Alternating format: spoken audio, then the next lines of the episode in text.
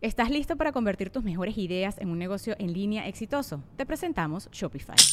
Tal vez no lo sabías, pero nuestro podcast More Than Mamis es un negocio y lo empezamos por supuesto para desahogarnos y hablar sobre la maternidad, no para convertirnos en expertas de ventas y del e-commerce. Así que sí, necesitábamos ayuda para vender nuestro merch y poner en marcha nuestra tienda. ¿Y cómo suena con Shopify? Llegó otra venta. Shopify es la plataforma de comercio que está revolucionando millones de negocios en todo el mundo. Ya seas un emprendedor desde tu casa o desde donde sea, Shopify es la única herramienta que necesitas para iniciar, administrar y hacer crecer tu negocio sin dificultades. Con Shopify puedo gestionar pedidos, envíos y pagos desde cualquier lugar, brindándote toda la información y estadísticas de tus ventas al detalle. Regístrate para un periodo de prueba con tan solo un dólar al mes en shopify.com barra sonoro, todo en minúsculas. Ve a shopify.com barra sonoro para llevar tu negocio al siguiente nivel. Shopify.com barra sonoro. Es año de jugar la trivia legendaria. ¿Crees que sabes más que Borre? ¿Crees que sabes más que Lolo? Prueba, prueba, prueba tus habilidades con la nueva trivia, trivia, trivia legendaria de leyendas legendarias. Disponible en Amazon. Estás escuchando Leyendas Legendarias, parte de Sonoro y All Things Comedy Network. ¡Bum! Chacalaca. Esa es nueva. ¿Eh? Se las dejamos de tarea. Sí. Eh, Oh, oh, oh. y este, pues hoy nada más les queremos decir antes de empezar con el episodio que recuerden, el 31 de octubre es el desmuerto reanimado, completamente en línea, en vivo, desde la comunidad, comunidad, ¿eh? desde la comodidad de su comunidad, de su casa. Sí. Toda la comunidad casera, la comunidad hogareña, en un solo lugar para ver un, un espectáculo. Espectáculo. un espectáculo mítico, místico, mágico, macabroso. Y este, si no han visto, si no vieron el primer desmuerto, no saben de qué se trata. En, en esta ocasión va a haber una leyenda legendaria nueva. Va a estar el segmento de cuentos panteoneros, donde ustedes nos pueden mandar evidencia paranormal que tengan. Nosotros la vamos a analizar. Se la pueden mandar al correo de desmuerto.gmail.com. Hasta el 24 de octubre vamos a estar recibiendo eso. Va a haber leyenditas legendarias otra vez. Va a haber concurso de disfraces, que de hecho ustedes pueden mandar su disfraz hasta el 15, 15. que es mañana. Ajá. Ajá. Es este también al mismo correo. Y aparte, eh, vamos a estrenar un segmento nuevo donde fuimos a cazar fantasmas. Sí. Ya fuimos, pero Ya fuimos. todavía no hemos visto si encontramos algo. Ahí andamos viendo qué pedo. Pues sí encontramos. Sí. Bueno, de que encontramos algo, encontramos algo, pero algo. todavía no les podemos decir qué. No. Tienen que verlo. Lo triste es que esos fantasmas se casaron porque la fantasma estaba embarazada y pues, Suele pasar, güey. no, no, no debe ser así. Pero pues ni modo. Como niños de secundaria. Y también... y vamos a hacer este un roast temático a Charles Manson. Y todo esto lo pueden adquirir en boletia.com por 66.6 pesos. ¡A huevo, pinche camper! Voy a morir ahí. y pues ya nada más, este, fuera de eso, eh, pues gracias por escuchar otra vez Leyendas Legendarias. Y Y continuamos con octubre de terror y cosas spooky. Spooky, spooky, sí, spooky. este caso estuvo bien loco. Los dejamos con el episodio 80 y... Cinco. Sí. Creo, creo que deberíamos dejar de decir qué episodio están. Ajá. Porque ellos ya saben cuál es y nomás no- nos haces ver mal a nosotros. Me me veo mal yo, güey, porque yo soy el que lo dice. Yo Pues soy es el que hace ya- las portadas y se me olvida. Es 85. Y llevaba como, o sea, yo creo que me duró fácil como 75 episodios la racha en que no la cagué, güey. Luego empezó Agosto Asesino y dejamos de contar. Y luego empezamos el 1 de Agosto Asesino 2 y luego valió madre. Sí, Mm, eso fue. En fin, ahí está el episodio. Escúchalo. chéquenlo.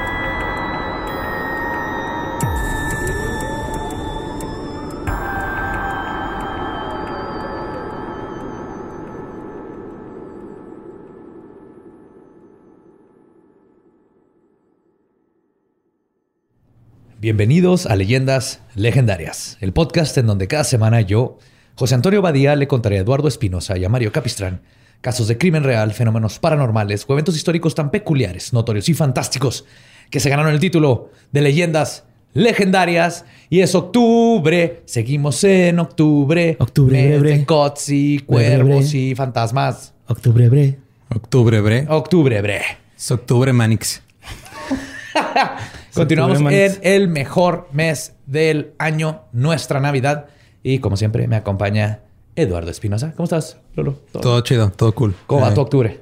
Mi octubre voy como en el segundo mes de mi No Shave November. Llevo un mes y medio de. Te, di un me- ¿Te estoy Ajá. dando dos meses de ventaja. Me ¿De estás ventaja? dando dos meses de ventaja, güey, este, para chingarme en tres días. Pero ahí vamos, mira, ya. A mí me gusta cómo se te ve. Güey, tomó, tomó un mes para, para que la gente se diera cuenta que me estoy dejando la barba, güey. Así de, así de pobre está este pedo. Pero ahí va, va Ahí bien va. y se ve bien. De León ver. la Regui, acá tu barba bonita. Oh. Y de extra- lo que pasa es que, o sea, Pero limpio, ¿no? es que, es que nunca la habías dejado salir y no sabe qué hacer, güey. O sea, por eso tienes que dejarla salir para que empieces a saber que se encuentra, güey. Tu barba encuentra tu bigote, se encuentra quién es, necesita meses de saber, eh, estoy acá afuera, qué soy, quién soy, qué quiero ser. Ok. Eh, Ese es un tip para todos los hombres que están dejándose crecer el vello facial y que lo van a hacer en noviembre porque vamos a hacer algo bien chido en noviembre con la pelos de la cara. Y hablando de pelos de la cara, Borre, I love you. Yo también, I love you. I love you ¿Cómo too. estás, Borre? Muy bien, gracias, Joe. Muy peludo de la cara. Ajá. Lolo, Tania, Sam, que está aquí sentado. Pues continuamos con historias misteriosas, ocultas, misterios, fantasmas, fantasmagóricas. Y esta es, yo creo, de lo más fregón que he encontrado con este aspecto porque va a combinar las dos cosas que más me gustan en la vida. ¿Qué es más terrorífico que descubrir que tu esposo, amigo, padre, es un asesino en serie que en su propiedad tenía más de una docena de cuerpos enterrados? Podríamos argumentar que lo único más terrorífico que eso es comprar esa propiedad después de los hechos y descubrir que quizás el dolor de las víctimas pueden también atormentar una propiedad y a sus dueños. Hoy les voy a contar la historia de los fantasmas de Fox Hollow Farm. Oh, sí, vamos a ir de asesino en serie a fantasmas. Fusión. Ahora sí. Ahora sí. Ajá. No sé, yo creí que era más terrorífico ser una víctima de tu esposo que fuera asesino en serie, pero supongo No, sí, que totalmente. fantasma. Claramente es eso, pero le quité el. Sí, lo intenté describir. sí. Gracias por arruinar mi intro. De nada. Lo aprendí de Borre cuando, Sí, con Luis en- cuando le caga los intros a Luis. A Luis Ardonzo. Pues ahí les va la historia, güey. Herbert Richard Baumeister nació el 7 de abril de 1947. Su padre, Herbert E. Baumeister, era doctor anestesiólogo. Su madre era Elizabeth Baumeister. Y después de Herbert, tuvieron a tres hijos más. Bárbara en el 48, Brad en el 54 y Richard en el 56. La familia oriunda del estado de Indiana se mudó a los, se mudó, perdón, a los suburbios Siempre, de güey. mutió. Siempre. O sea, esa palabra en realidad cinturonazos no es tu Vietnam, es mudarse, güey. Se mudó. Hello, darkness. Más empieza Fortunate Son a madres. se mudó a los suburbios de Washington Township. Hasta donde se sabe, la niñez de Baumeister fue normal, pero todo cambió cuando llegó a la adolescencia. Era común que sus amigos de secundaria lo encontraran en semitrances donde tenía ensueños perturbadores. Uno de sus amigos de la escuela, Bill Donovan, me gustó mucho ensueño. El, O sea, estaba ahí pero dormido. ¿Cómo? sí, es, es el Como si equivalente. estuviera dormido despierto. como si- Daydreaming. Es Ajá. que yo buscaba la palabra para daydream. Soñar Yo- despierto. Sí. Soñar despierto, pero son dos palabras. Quería una palabra. Daydreaming en realidad eran dos palabras hasta que alguien se le, por sus huevos, dijo, no va a poner el espacio, lo va a juntar. En sueño está más padre. Yo voy a usar en sueño. En sueño es daydream. En sueño que no Yo es un crecí mi detergente? vida en sueño. Es un detergente que deja la tela muy suavecita. ¿Qué es un suavizante?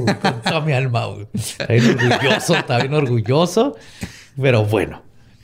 Este él tenía ensueños perturbadores. Uno de sus amigos de la escuela, Bill Donovan, recuerda que Baumeister ponderaba cosas como a qué sabrá la orina humana y le fascinaban los animales muertos. Un borre cualquiera, güey. ¿De qué sabrá la orina? Mm. Que una vez lo hice y no lo hagan. No, no, no, no, no. Ya fue este, fue Ay, peor la realidad que, que la fantasía. Sí, güey, sí está muy asqueroso. O sea, no, También ¿quién no- te manda a contratar vagabundos para esas cosas, güey. No, lo, lo peor era que era mía, güey. Entonces, No, no es lo peor. Creo que es lo, de lo, lo mejor que podemos sacar de lo que hiciste es que mínimo era tuya. güey. digo, lo, ajá, lo peor es que no, sí, Sí. como tú lo dijiste, exacto, sí. Este- Pero a ver, tengo, ahora tengo una duda sobre eh, cómo pasó. O sea, ¿Te apuntaste a la cara o te serviste en un vaso? Me serví en una charola, güey, de pastel, güey. Ya o sea, las, las- los pasteles traen como una tapa, ¿no? Acá. Y la- pues, no tenían dónde mear y me ahí. Y estaba en un puesto de hamburguesas de un compa. En- ubicado en el Ejército Nacional, Henry's Burger. y pues dijimos, pues ya estamos aquí tirando desmadre, ¿no? Este. ¿Se acuerdan cuando empecé con qué es más terrorífico? Esto es lo más terrorífico, güey. Se lo acaba de llevar. Te acabas de llevar lo más terrorífico de este episodio, güey. Sí, pero este. No sé si fue más antigénico agarrar una charola de pastel que estaba ahí o beber mi orina. ¿Qué crees, Borges? Pues es que de perdida mi orina estaba dentro de mí, güey, ¿no? O sea. Sí, es, es este... Estéril, caliente, es- güey. Estéril. Ajá. Ujú. Sí. bueno. Bien calientito, güey. Ok. A Baumeister también le fascinaban los animales muertos. En una ocasión tomó un cuervo muerto que se encontró en el suelo, se lo llevó a la escuela dentro de su bolsillo y luego lo dejó en el escritorio de la maestra cuando ya no estaba volteando a ver. Ah, apenas iba a Eso es decir, más tú, ajá. Badía. No, Badía no lo dejaría en el escritorio de la maesra, güey. Se lo lleva a su casa. Ajá. A lo mejor se lleva nomás la cabeza, ¿no? Y deja el cuerpo ahí. Al menos que la maestra me Te gustara. como gato, güey. Hubiera sido mi, así como, Puedes llegar con una manzana. Si tengo maestra. sí, como un timburtito, ¿no? De, ay, para mí esto es cute. Su padre, siendo doctor, identificó las actitudes de su hijo como algo serio y secretamente lo llevó a que fuera revisado por psiquiatras, quienes después de una serie de largas exámenes, del, este, largos exámenes, lo diagnosticaron con esquizofrenia. Pero fuera del diagnóstico, no existe récord de que el padre le haya puesto algún tratamiento. Como es común con gente que padece de este trastorno, socializar se convierte en algo casi imposible. Y por lo tanto se autoaíslan. Y esto los lleva a caer en su, una- en su patología aún más. En la universidad comenzó a tener más problemas. Entraba un semestre y lo dejaba solo para volver después. Oye, eso me pasó a mí un chingo de veces también. Yo no, yo no tengo esquizofrenia hasta donde yo sé. Si son reales, ¿verdad? Estos Estamos a unos dos pasos de convertirnos en esquizofrénicos, ¿no? Cada uno, güey. Sí, sí, sí. Hasta ahorita no, nada fuera de lo como fuera que lo diagnosticaron, pero sí no está haciendo nada que no haría cualquier niño como yo. Y luego de cuatro años no se graduó. Yo su, tampoco. su padre, queriendo ayudar de alguna forma en darle una dirección a la vida de su hijo, usó sus palancas para que lo contrataran en el periódico local, local The Indianapolis Star, trabajando como un copy o ayuda de copy, más bien. Sus colegas del periódico lo describen como un joven que le echaba muchas ganas, sensible, pero que nunca encajó con nadie, pero lo intentó. Una vez le ofreció a uno de sus somos- compañeros. Sí somos diferentes. Yo no lo intenté. ya me voy. Yo no intentaba encajar. Era de ah, los odio a todos. Oye, ya te vas, pero es que este, aquí en el trabajo nos quedamos una hora más. Es, es parte del. Ponte la camiseta, la Eduardo. camiseta. No, la, no, bye. Una vez le ofreció a uno de sus compañeros del trabajo, Gary Donna, llevarlo a él y a sus amigos este, y a sus citas a un juego de fútbol americano. Cuando arribó por ellos para darles aventón, llegó en una carroza funeraria con todo y sirena, güey. No seas mamón. Sí, güey, usó, pues, como conocía gente del, del hospital por su papá, se la prestaron, güey. La cual, la sirena la traía prendida en el camino todo el tiempo para pasarse altos y luces rojas, güey. Este. hasta ahorita. Badía va notando todo lo que hace este güey. Ha sido que esto lo vamos a hacer el próximo Halloween. Bucket list. ¿no? o sea, hasta ahorita Baumeister es así que, güey, es bien vergas este güey. O sea, va a valer verga cuando empieza a matar gente, ¿verdad? Pero hasta ahorita, es- la neta, me queda todo mal. Sí, a mí también me daría mucha risa eso. Sí. Cuando fue despedido del periódico, su padre le consiguió un trabajo en el departamento de tránsito registrando automóviles. Su comportamiento seguía siendo errático y extraño. Como la vez que le mandó de regalo de Navidad a uno de sus compañeros de trabajo una foto de él y un amigo vestidos en drag. Pero era bueno en su trabajo y llegó a ser director de su sección. Te digo, hasta ahorita me tan madre. Órale. Pinche Baumeister hasta ahorita es un chingón. En noviembre de 1971, Baumeister se casó con Juliana Saiter, a quien había conocido por un amigo en común. Julie se había graduado de periodismo y trabajaba en la universidad, pero renunció para formar una familia con Baumeister. Pregunta, ¿el, el amigo en común era real o era imaginario? No sé, era real, era real.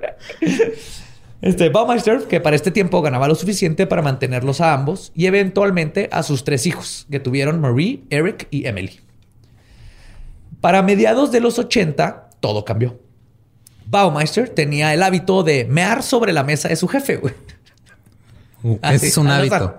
Sí, era un hábito. Ok, para, según lo que yo he escuchado así a decir a gente que habla sobre motivadores y cosas así como para hacer un cambio en tu vida, para crear un hábito tienes que hacerlo 27 días seguidos. Ajá, sí. sí. ¿Verdad? Ajá, sí. Zaparmeister. Y lo cagado es que todos en la oficina sabían que era él, güey, pero por alguna razón no lo despedían. Eso fue hasta que, y cito, orinó sobre una carta que iba a ser mandada al gobernador de Indiana. Y ahí es donde ya, bye. Punk's le dieron, sí. Punk's. Cuando perdió su trabajo, Julie regresó a trabajar de maestra y después de un tiempo, Baumeister encontró un trabajo en una tienda de segundas.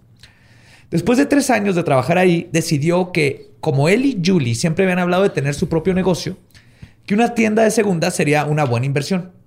Así que le pidió 4 mil dólares prestados a su madre y en 1988 abrieron una tienda Save a Lot, que además funcionaba como beneficencia para el Buró Infantil de Indianápolis. Aparte de las ventas, iba para ayudar a los niños y todo el del gobierno, ¿no? Que usaba, que necesitaba fondos, como el Como DIF, un, ajá, como un DIF. Goodwill, ¿no? Como- Era como un Goodwill, ajá. Ajá, guion. A guion lot. Como el redondeo del Oxxo. Sí, Esa pero en tienda de pero sí.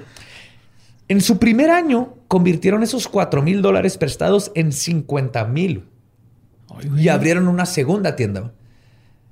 Para 1991, los Baumeisters se cambiaron de su casa de clase media al distrito opulente de Westfield, en el condado de Hamilton, a unos 30 kilómetros de Indianápolis, donde compraron la ahora notoria propiedad de Fox Hollow Farms. Una propiedad de 7 hectáreas y media con una casa estilo Tudor que tenía, sí, sí, Tudor, así, grandote, enorme, güey. Tenía cuatro recámaras, una alberca techada y establos. Mames. Los Baumeisters habían logrado el sueño americano. Pero en unos años más, esta propiedad se convertiría en la pesadilla de por lo menos dos docenas de jóvenes. Al principio, los Baumeisters parecían tener una vida y familia perfecta. Sus hijos estaban contentos con la propiedad y el dinero no les hacía falta. Pero por debajo de la fachada perfecta, las cosas no estaban nada bien. Y las señales de esto comenzaron a relucir a la superficie. Baumeister era increíblemente controlador y sus decisiones siempre eran finales. Julie, por su parte, prefería dejarle ganas, este, de- dejarlo ganar, perdón, que seguir discutiendo, pero su descontento seguía. Clásico, así de. Ok, sí, vamos a Ah, hacer ya es lo que pero- quieras, güey. Pero ella estaba de que ah, dejando atrás de su cabeza así de este güey no está bien, güey. No ayudaba a la situación que su vida íntima como pareja tampoco estaba bien. De hecho, nunca había estado bien. Baumeister y Julie solo habían tenido sexo seis veces en sus 25 años de casados. No mames, güey. No, no, no, no, no, no. Eso está mal en Horrible. cualquier hor- pareja. no, Sí. Dos para cada hijo y ya. Básicamente, ajá. No, qué feo, güey. O sea, el intento y el que y para quemar. Y el extra, para que pegue el, el, el meco. ¿O ¿Cómo se llama? No sé cómo funciona la reproducción, pero sé que... Le soplas con un popote. Va con una plumita el meco así. Y el problema era que Baumeister estaba avergonzado de su cuerpo y sentía que era demasiado delgado y extraño. Así que no dejaba que Julie lo viera desnudo.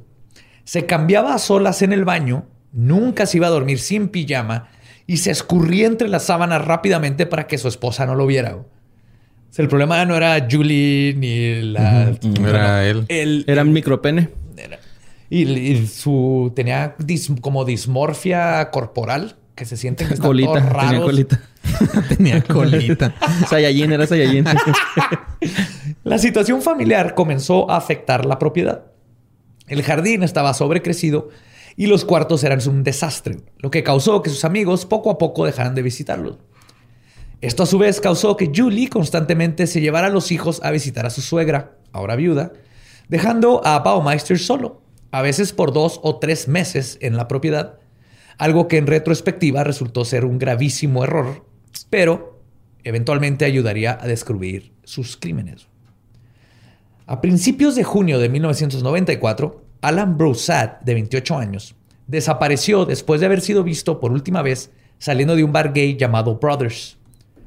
Cuando, para sorpresa de nadie que escucha leyendas legendarias, la policía ignoró el caso. güey. Ta madre, otra vez. Sí, sí, sí, sí, es lo mismo. Pinches shotas. Su madre contrató al detective privado Virgil Vandagriff, quien se especializaba en casos de desapariciones y además tenía muy buena reputación. Vandagriff asumió al principio que sería un caso fácil. Un joven de 28 años, conocido por pistear mucho, seguramente solo se había ido a otro lado, no se había reportado y sería solo cuestión de dar con su paradero. Pero a finales de julio, el detective se dio cuenta que no solo no se trataba de un caso aislado de un joven que tenía a su mamá con el Jesús en la boca, sino Él también tenía el Jesús en la boca, güey. Por eso no se pudo reportar. Digo, bueno, no, no te llegó a la casa. Pues, me tienes con el Jesús en la boca. Yo traigo a Chuy en la boca, ¿ok? Ahí llego. Jesús Alejandro. Este digo que el detective quedó convencido que el caso de Alan era parte de un patrón que indicaba que había descubierto a un asesino en serie que estaba activo en Indianápolis. qué culero creer que agarras un jale sencillo y luego de repente estás buscando un asesino en serie. Sí, bueno, aunque es güey, sería mi sueño ser detective privado. güey. Necesitamos, necesitamos instaurar esa posición en México. Sí hay, güey. Detective privado que tengas Sí. derechos y puedas ir a cazar y buscar asesinos en serie. Sí hay, sí, o sea. Que no, Por son- lo menos uno. no están romantizados aquí como en Estados Unidos y en el cine Son noir de, Fran- de Francia, de- pero sí se hay, la pasan en moteles, ¿no? Tomándole fotos a amantes. Sí. Ajá. Ajá, pero Sí, sí hay. ándale. ajá. Ajá. Yes. Pues- no, no los Yes, amantes. ¿no? Que, no, que hay detectives privados. Ya, Ah. ya tengo otra cosa que hacer con mi tiempo. En su investigación, descubrió en una revista sobre gay lifestyle que hablaba de la desaparición de en 1993 de Jeff Jones, de 31 años, que luego encontró un caso de Roger Allen Goodlet, de 34 años, que también había desaparecido de un bar gay. Y es donde Van empezó a pensar, ok, ya van muchos casos de jóvenes, mismas circunstancias que están desapareciendo y obviamente a la policía le vale verga. Pero esto no puede ser coincidencia aquí en Indianápolis.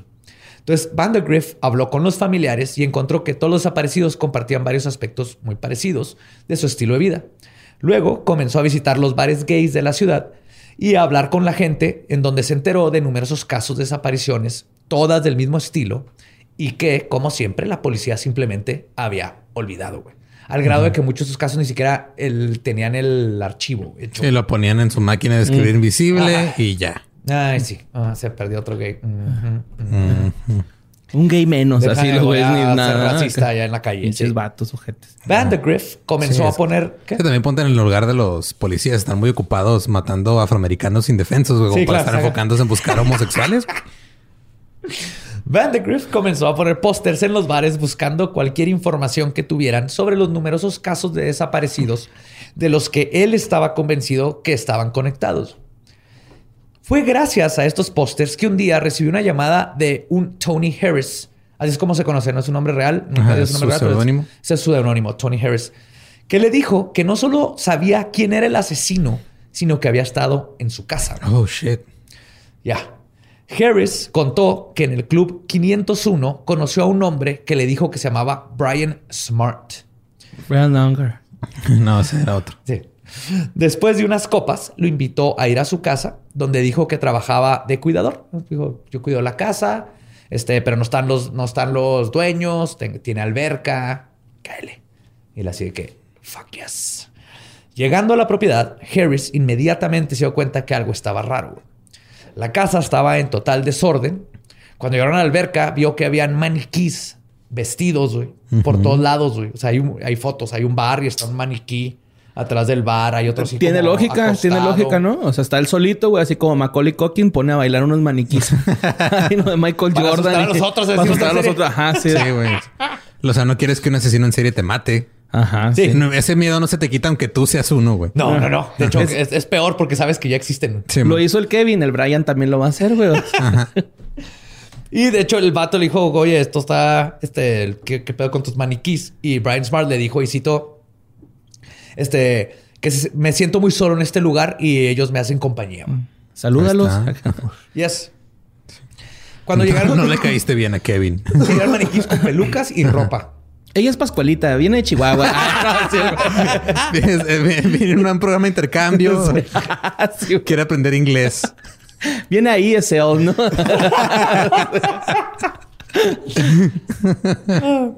Cuando llegaron a la alberca, Brian, quien claramente se había metido alguna droga, se lo escribe que de repente se fue un ratito y luego cuando regresó ya estaba súper, no sabe. Torcido. Sí, se, no era, no, porque dice este, el Tony que se echaron este coca, pero que cuando regresó este vato dijo, este vato se metió a la otra cosa, que no sé qué. Sí, algo.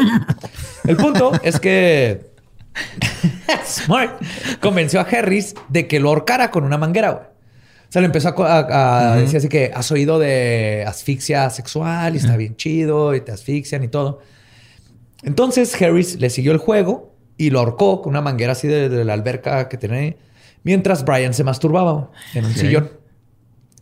En el punto, en un punto, perdón, Brian perdió la conciencia. Harry se asustó cuando no reaccionaba, le empezó a pegar así que Brian, Brian. Y en eso Brian abrió los ojos, se rió y le preguntó si se había asustado. Ese verga. loco, güey. mamón, va. Sí. Y, y aparte, o sea, el- es el asesino en serie el que está haciendo las Tirashi, bromas, güey. Ajá. Digo, también Gacy hacía sus bromas de, ah, mira, te voy a poner estas esposas y luego te la voy a meter. Sí. No, güey, horrible. Pero es en Tirashi la autoasfixia y acá el puñetón, güey. Pues mira, Ahí se murió Bill, ¿no? ahórcame, ¿verdad? Ah, ahí se murió Bill. el está arriesgado, güey, está arriesgado. Porque, pues, Pues, ajá, sí, pero está... Tiene que haber safe words y Ah, eso, ándale, cosas, ¿no? claro. De hecho, ahí el vato le dijo así de que, güey, no sabes que esto es bien peligroso y gente se puede morir y bla, bla. No sea culo, güey. No, pero ahí- güey. Es no sea joto y ahórqueme. bueno, eso, eso es algo que diría tal vez un norteño en Sí, el closet. Sí. Y es que lo que, el- lo que no sabía Brian es que Harris, desde el momento que lo vio, dice que en sus ojos vio que este vato era un pinche asesino. Ok. Pinche locota acá. Se fue con él porque el Harris estaba muy consciente de lo que estaba pasando ahí alrededor en los bares gays y por eso lo siguió, güey. O sea, sospechó del bien cabrón. Y después de esto que pasó y todo, cuando el Pinche- vato se qué valiente, güey, no mames. O sí, sea, no, este güey fue el que rompió el caso, güey. El- La el- neta, o sea, es, abrió, es- güey. ajá, es, alguien que está tan comprometido con la- su comunidad y su gente que, güey, yo tengo que... Yo me la juego pasando. porque él no sabía cómo Sí. iba a funcionar. Yo me la ju- juego y se la jalo. la jalo. Ahorcado. Yo juego al ahorcado. Sí. Pues le, cuando le pasa esto, o sea, se le pasa el shock de que creyó que lo había matado. güey. Y, y Harris lo confrontó y le dijo que si es así como había matado él a los demás. güey. Pero Brian, en su estupor de drogas, se quedó dormido antes de contestar. ¿En coca dormido? Pues No, es que no sabe ya qué traía, güey. Ah, bueno. Y aparte se la de jalar. Ah, pues sí, a gusto. ¿ah? Men. Ajá. A gusto. Harris, seguro de que este hombre era el asesino, buscó por toda la casa pistas, güey, cualquier pista que pudiera encontrar.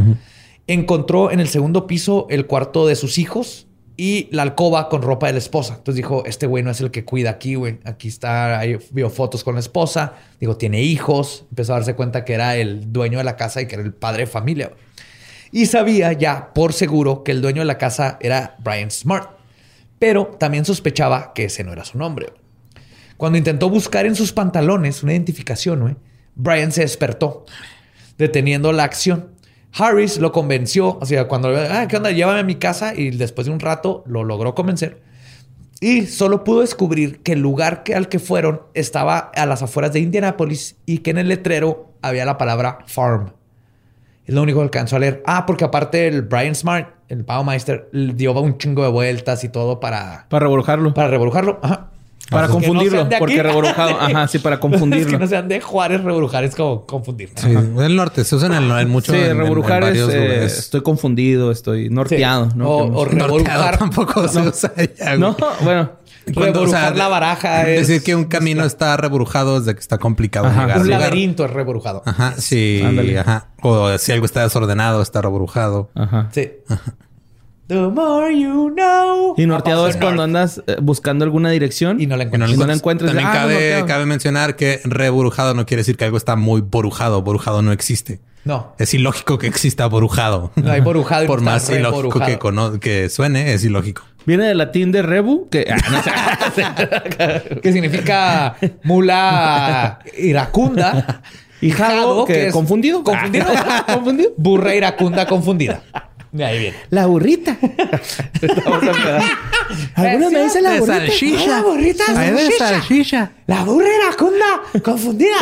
Bien rebrujado, huerco. Rebrujadísima. Porque si hablamos en Chihuahua, Así hablamos aquí. Chihuahua, Netflix. Así hablamos. Oye, no politicemos. Harris le había contado esto a la policía. O sea, después de lo que le pasó, fue a la policía. Lo que la policía güey. dije, ah, eres gay, Ah, sí, espérate. te- ajá. Tienes a un vato Ajá. con maniquís creepy que te dijo que lo ahorcaras y eh, hizo esto, esto. Eh, déjame lo pongo aquí en. ¿Es mi- gay? Sí. Ah, ok. Ya puede retirarse. Ya, ya No apuntó nada. Ah, aquí está. Aquí Aquí. está todo. En mi cabeza En mi todo cabeza. se grabó. Mi cabeza racista. De ¿Te imaginas si, si a mí me, me estresa ver a los meseros que no apuntan la orden? Ahora ver a un policía que te dice que, ah, no, sí, me acuerdo de tu declaración, aquí la tengo arriba. Sí, fuck. Sí. Pues Vandegrift sabía que esto no debía de ser ignorado, güey. También Vandegrift, pinche detective chingón, güey. Por fortuna, Vandegrift conocía personalmente a una detective de nombre Mary Wilson, que era su amiga de un chorro de tiempo y aparte fue una de que él empezó de policía beat cop, así de, en las calles y fue subiendo y subiendo y subiendo, como debería de ser el sistema policíaco mexicano, donde subes de nivel y subes de salario y subes de conocimientos. Pero Mary Wilson es un ejemplo de esto. Era una policía de calle que fue subiendo y se hizo detective. Ponía multas. Y entonces, sí, empezó poniendo multas. Empezó chido. poniendo multas en un carrito, luego le quedaban arriba los parquímetros porque estaba muy chaparrita y luego... ¿Cómo se llama? ¿Mary? a- Mary, Mary. Ah, lo conoció Ajá, a un güey, un acá, un un güey bien inteligente y. No, nada que vería. Eh, me estoy confundido. Es una película que ya vi. Estoy haciendo una referencia muy específica a una película de Pixar que si alguien entendió, qué chido, pero ¿Zootopia? Simón. Ah, sí, sí, yo también. Entonces, como que lo estaba ligando por ahí, güey, fíjate. Pues Mary este, le dio lo, este, Vandergrift le da toda la información. Y resulta que Mary había estado a cargo de investigar el caso de Richard Hamilton, de 20 años, Johnny Bayer, de 21, y Alan Livingstone, de 28. Al igual que otras desapariciones más que fueron reportadas a principios de los 90. Todos eran hombres homosexuales y habían desaparecido bajo circunstancias similares. Mary sabía que podían estar conectados, pero no tenía pruebas. Ahora, gracias a la investigación de Vandergrift, todo se conectó y Mary estaba segura de que estaban buscando a un asesino en serio. Fuck. El Esta sería, si fuera una miniserie de Netflix, sería como el episodio 4, ¿no? De 8. Sí, Simón. aquí es donde- El problema con la investigación es que no lograban encontrar la casa. Como le dieron vueltas y todo, este vato no sabía más que decía farm. Y- Así que en lo que hacían su trabajo, Mary le pidió a Harris que le consiguiera las placas del tipo. Dijo, no te vamos a poner a investigar, a ver si vamos con la casa. Tú busca el tipo en los bares y consígueme las placas. Si me consigues las placas, lo chingamos. Mientras Vandergrift y la policía utilizaba tecnología y trabajo policíaco para intentar dar con la casa, la asistente del, de- del detective privado, Connie Pierce, acudió con una psíquica. Lo había hecho en varias ocasiones. Era la asistente, así que, hey, no perdemos nada. güey. Yo me voy con la psíquica. y El sirve lo ha hecho, algo". entonces. Uy, No ¿cómo les ha funcionado? No Hombre, mames. No, güey, si vieras. Chingo de semifinales, güey, neta, güey. Es que siempre, pasa siempre eso con los psíquicos. Te acercan a la verdad, pero no a la mera, No, no, mera, la mera- verdad, güey. Es que tú eres... eh, tú forjas tu propio destino, güey. Sí, güey. No, vamos Ajá. a perder, güeyes, ¿no? Sí. Voy a meter un Arriba gol. mi máquina, putos. Arriba, pero no hasta arriba. No. Arriba En todo el torneo. Arriba todo el torneo y luego subcampeón. Contra la América y uh, se Cruz achicopala, Azul, ¿no? veo, veo una, una palabra con G, con G. G- G- Gol, gol. No, es Gustavo, es Gustavo, Ah. no es gol, es Gustavo. Pobrecitos, güey. Pues, estaban todos haciendo su trabajo, tratando de dar con la casa. Y es cuando va a ver a la psíquica. La psíquica le dijo a Connie Pierce, y cito, veo a un hombre atado a una cama. La psíquica no sabía ni madre. O sea, Ok. dijo, estamos buscando un asesino en serie. ¿Tu esposa trabaja con una rubia? No, no, no. Tienes un amarre, tú tienes un amarre. Este le dijo, y cito, veo a un hombre atado a una cama con esposas. Veo fotos siendo tomadas o video mientras lo estrangulan. Su lengua está hinchada y saliendo de su boca. Y sus ojos, Dios mío, esta es una casa infernal. Acuérdense de eso que les dije. Que Ok. dijo la psíquica porque está creepy. Eventualmente, otro detective privado contratado por Vandergrift, porque le contrataba, subcontrataba, ¿no? Dio con una propiedad llamada Fox Hollow Farms. Ok. Tomó fotos y se las mostró a Harris.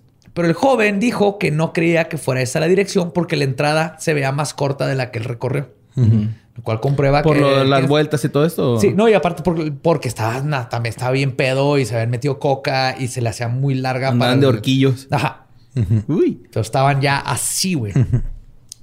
Después de meses de investigación, su arduo trabajo dio resultado.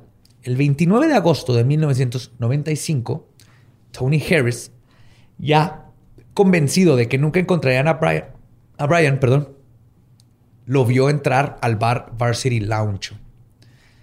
Resulta, porque el, el Harris se la pasaba en los bares. Eh, seguía el vato en todos los bares, todas las noches, esperando que se lo volviera a topar para encontrar las placas. Pero no llegaba. Y esta vez lo veo. Y resulta que la razón por la que Baumeister no había visitado sus cotos de casa era porque su esposa le había pedido el divorcio. Y esto lo había hecho irse a vivir con su madre. Había descuidado sus negocios, los cuales estaban en la quiebra, y estaba en una pelea por la custodia de su hijo este, menor. Pero justo ese día, Baumeister decidió ir a visitar su bar y Harris logró ver el número de la placa que todos esperaban. 75237A. No mames, el número de la gárgola, güey.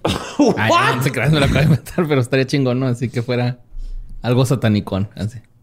De la gay, gárgola. Gárgola.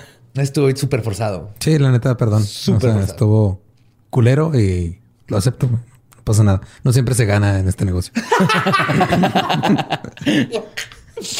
La detective, Mary Wilson, visitó a Mau Baumeister porque checaron las placas en chinga y dijeron, este, este, este, este Baumeister. Van y visitan a Baumeister en su trabajo, pero él se negó a hablar con ellos sin su abogado. Después visitaron a su esposa, porque hasta ahorita todo es circunstancial, quien era copropietaria de la propiedad para ver si los dejaba revisar la casa, porque si ella les daba permiso, pueden entrar sin orden de cateo. Uh. Ajá. Pero también se los negó. Oh. Y es que aparte, este, la, la granja quedaba justo afuera de la jurisdicción de los detectives. Oh, fuck. Entonces necesitaban, ellos no, para que les dieran una orden de cateo, fue un pedo porque decían, no, güey, no, es- no es- o sea, te la podemos dar, pero necesitamos mejores pruebas, porque nos estamos metiendo en otra jurisdicción. Y cuando fueron a la jurisdicción de donde está Papá Maestro, dijeron, yo no sé quién chingados eres, no me interesa. vale verga. Esos güeyes son muertos". gays, no les hagas caso. Ajá, Sí, Ah, sí, sí. Este es el episodio 6. es el episodio 6, güey. Sí, exactamente. güey. Vayan tomando notas Netflix. Netflix.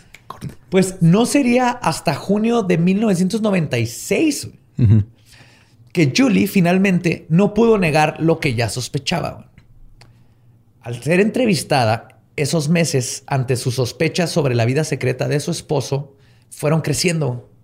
O sea, la entrevistaron y dijo... Algo está raro. Algo está raro. ajá, me voy por meses. Sí, Regreso comenzó- y hay maniquíes con mangueras en el cuello. Básicamente, güey, comenzó eh, a juntar los extraños patrones de las andadas de Baumeister. En su cabeza, por ejemplo, las desapariciones de los muchachos coincidían con las veces que ella y sus hijos habían salido de la ciudad. Lo que les digo de cuando se iba meses, que luego... Y este, de- el- también se le hizo sospechoso que cuando la policía se acercó a ella por primera vez, su esposo le marcó para decirle que lo estaban investigando por un robo en las tiendas y que era falso. Y le dijo que no hablara con nadie hasta que no estuviera con el abogado. ¿Simón? Ok. Eso no es nada sospechoso. No. No, no, no. Hasta ahorita no. Pero lo, lo cabrón es que cuando la detective llega con ella unas horas después, Mary le dice que están investigando a su esposo por la desaparición de varios jóvenes. Entonces ahí es donde dice, Tate, ¿por qué el what? Ajá. Ahí hay un clic, güey.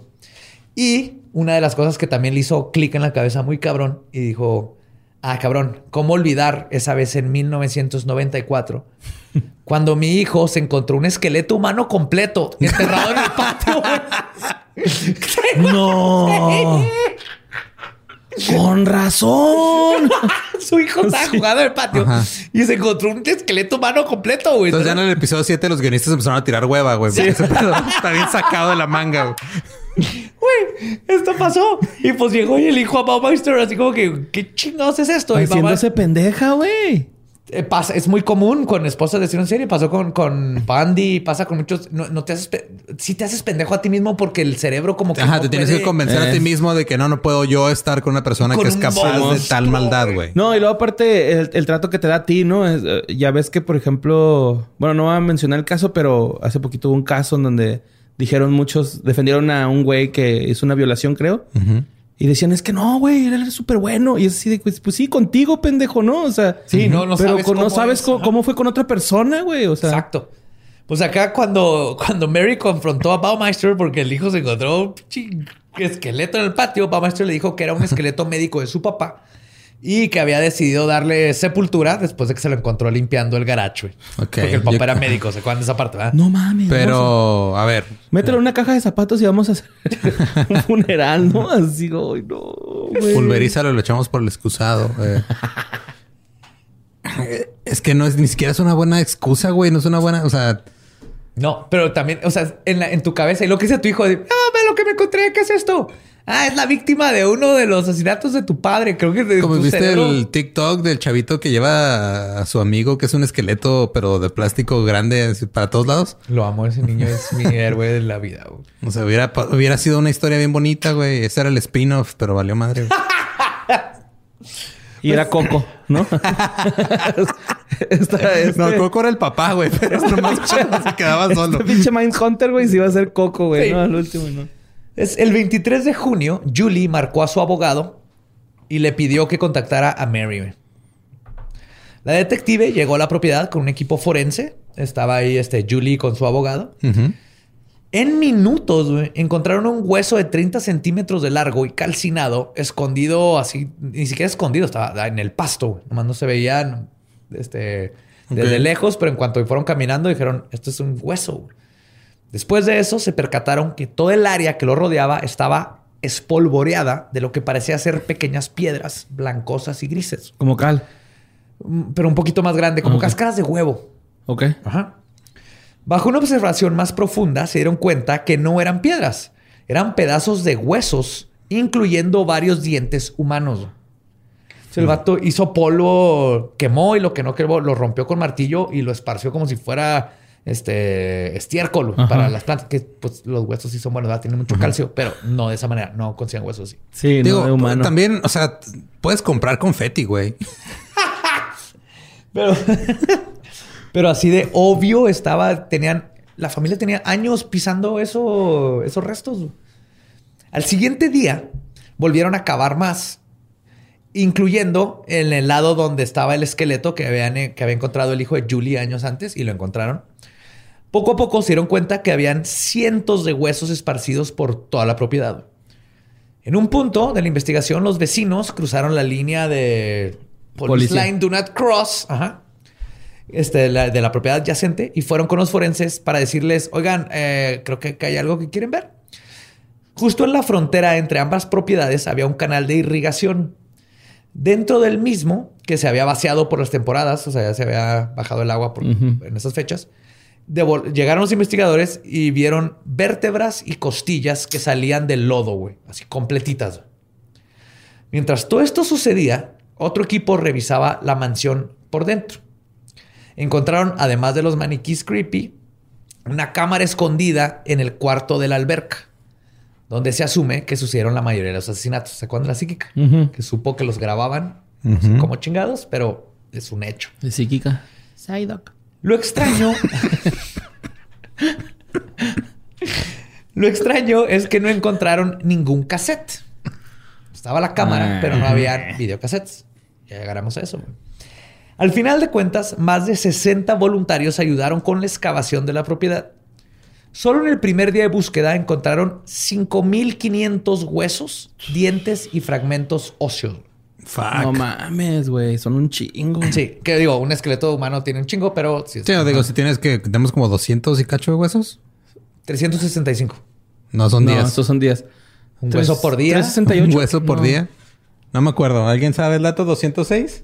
200. Son 206 según dice producción. Eh, y luego si los partes, le- les partes la madre y los Sí. pulverizas, se vuelven un chingo más, güey. Pero de todos Pero modos es un chingo. Sí. Sí, güey. No había duda que, de que Baumeister era el responsable de la muerte no solo de los muchachos que estaban buscando, sino de por lo menos 11 más, según las reconstrucciones de los esqueletos que lograron hacer. Son unos 24 se aventó este güey. Mínimo, güey. Eh, Son más. Porque muchos están tan en polvo que no podían y en estos tiempos todavía no había el ADN. Sí, güey, le echó más ganas con el primero, ¿no? De, no, no tengo que dejar rastro ya los otros. Sí. Pero Imagínate, güey, que de repente te invitara a este güey a su casa y se, se, se equivocara de bolsita y sacara el polvo de huesos de la coca. Pero había un problema. No sabían dónde estaba Baumeister. Hmm. Su último paradero conocido había sido con su madre en el lago Wawasi, allá este, el, que era donde se iba siempre la esposa con los hijos, cuando lo dejaba solo. Cuando empezó el divorcio y que le querían quitar los hijos, se fue para allá. Su último paradero conocido había sido con su madre en el lago Wawasi, pero después de perder la custodia de su hijo, Eric había desaparecido. Cuando Brad, uno de sus hermanos, recibió una llamada de Bausmeister pidiéndole dinero el 28 de junio, se los prestó. Luego vio las noticias sobre el cementerio en el Fox Hollow Ranch y dos días después le pidió más dinero a Baumeister. Y es cuando habló a las autoridades para decirles que su hermano le había dicho que iría al norte a una junta de negocios, entre comillas.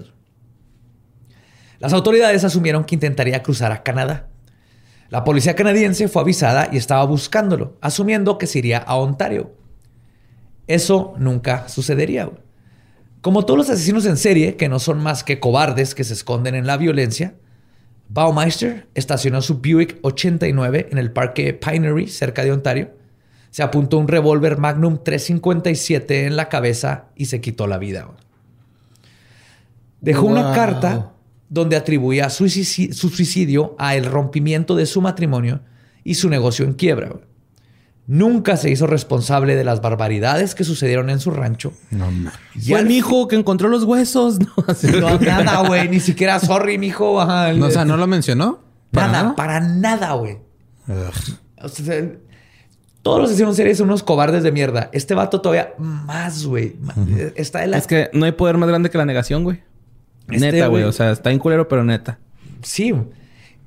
Está tan cabrón que al final de la carta de tres páginas, sus últimas palabras fueron, y cito, que se iba a comer un sándwich, cuáles eran sus botanas favoritas, y cerró con la frase, go to sleep.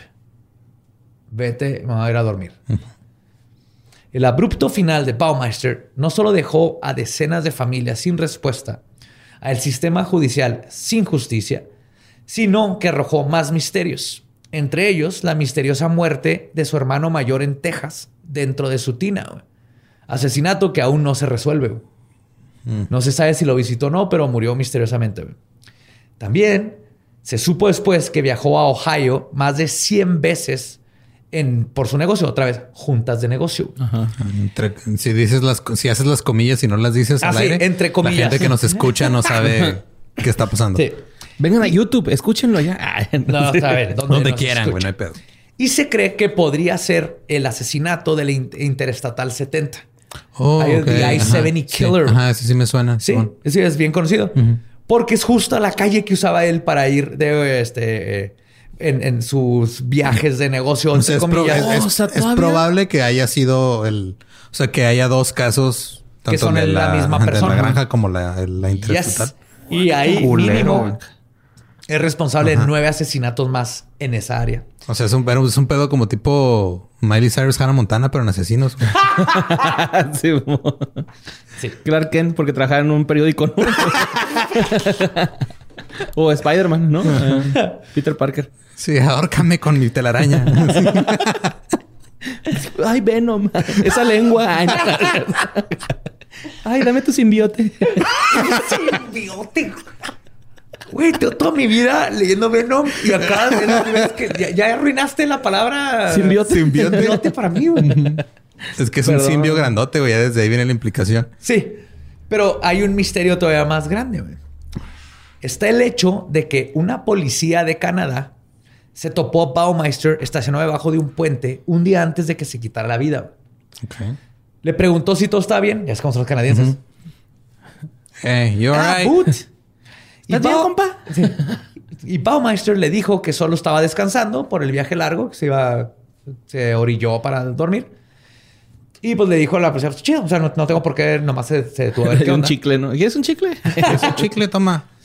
Pero lo ¿Jugamos interesante, lo interesante de esta interacción es que la oficial luego declaró, ya cuando supo con quién había hablado, güey, que en la parte posterior del auto habían un montón enorme de cassettes de video. Uh, Cuando encontraron el cuerpo en el auto, esos cassettes Ya no estaban. habían desaparecido. Mm. Entonces tal vez en esos cassettes estaba todas sus víctimas y quién sabe cuándo se deshizo de ellos. Pues mira, le gustaba Y hasta enterrar hoy no se han enterado dónde están, güey. Le Pero- enterrar cosas que Sí. vayan a buscar, ¿no? Pero el plástico aguanta. Entonces tal vez por ahí están, Por en ahí algún lugar de- de Canadá. Así como los cassettes de Atari de E.T. Ándale, güey. que, creo, que creo fue un peor crimen que todo lo que hizo.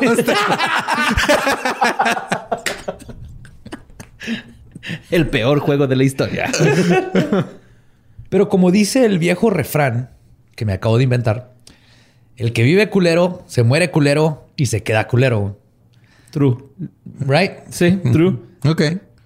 Los Quiero, quiero ver eso en, en- próximamente en como dice el dicho, ¿cómo se llama? Sí, como dice el dicho. El que vive culero, se muere culero y se queda culero. güey. Los actos escalofriantes de Baumeister no terminaron cuando se quitó la vida. Una década después de los hechos, este que les acabo de contar, Rob y Vicky Graves, así se llama. No mames, Robert Rob Graves, y Graves, Vicky o sea. Graves. Lo vi, lo vi con mis ojos. Tuve que, por cuando vi el nombre, dije Rob Graves. Rob Grave Graves ajá, se No. traduce literal a robotumbas. No, pero sí, vi su cara, es él, sí existe, es una persona, sí existe. Rob y Vicky Graves estaban buscando casa. Su agente de bienes raíces los llevó a Fox Hollow Farms. Tardaron un poco en reconocer el infame nar- rancho porque había sido remodelado. Pero eventualmente decidieron preguntarle a su agente, quien les confirmó que en efecto era la expropiedad de los Baumeisters. Aún así, los Esto ya Graves... es, o sea, como que siento que esto ya es el epílogo de la serie y luego probablemente va a haber un spin-off ya nada más basado en lo que pase después de que compraron la casa, güey. Esto es, o Ya hay se- anuncios, se- va. Ya hay anuncios se, mata este güey y luego nomás aparece así 10 Lolo. años después. Y luego va Eres la gente genio, güey. raíces. así ent- entrando. Ah, sí, claro, esta casa. Y, y te ves nomás al esposo, a, a Rob, así con cara de... Hmm, esto me- ¿Por qué se, te- se siente raro esto? Y ya voltea y hay un maniquí en el baño así. Por eso tienen que ir a los, por eso tienen que ir a los shows de Lolo, güey, ¿no? Estando- ¿Cuáles ahorita no hay, güey? No, o sea, cuando haya. Por, eso, güey. Pues aún sabiendo eso, los Graves decidieron que la infamia del lugar solo les afectaba en que el precio era muy barato y decidieron comprarla.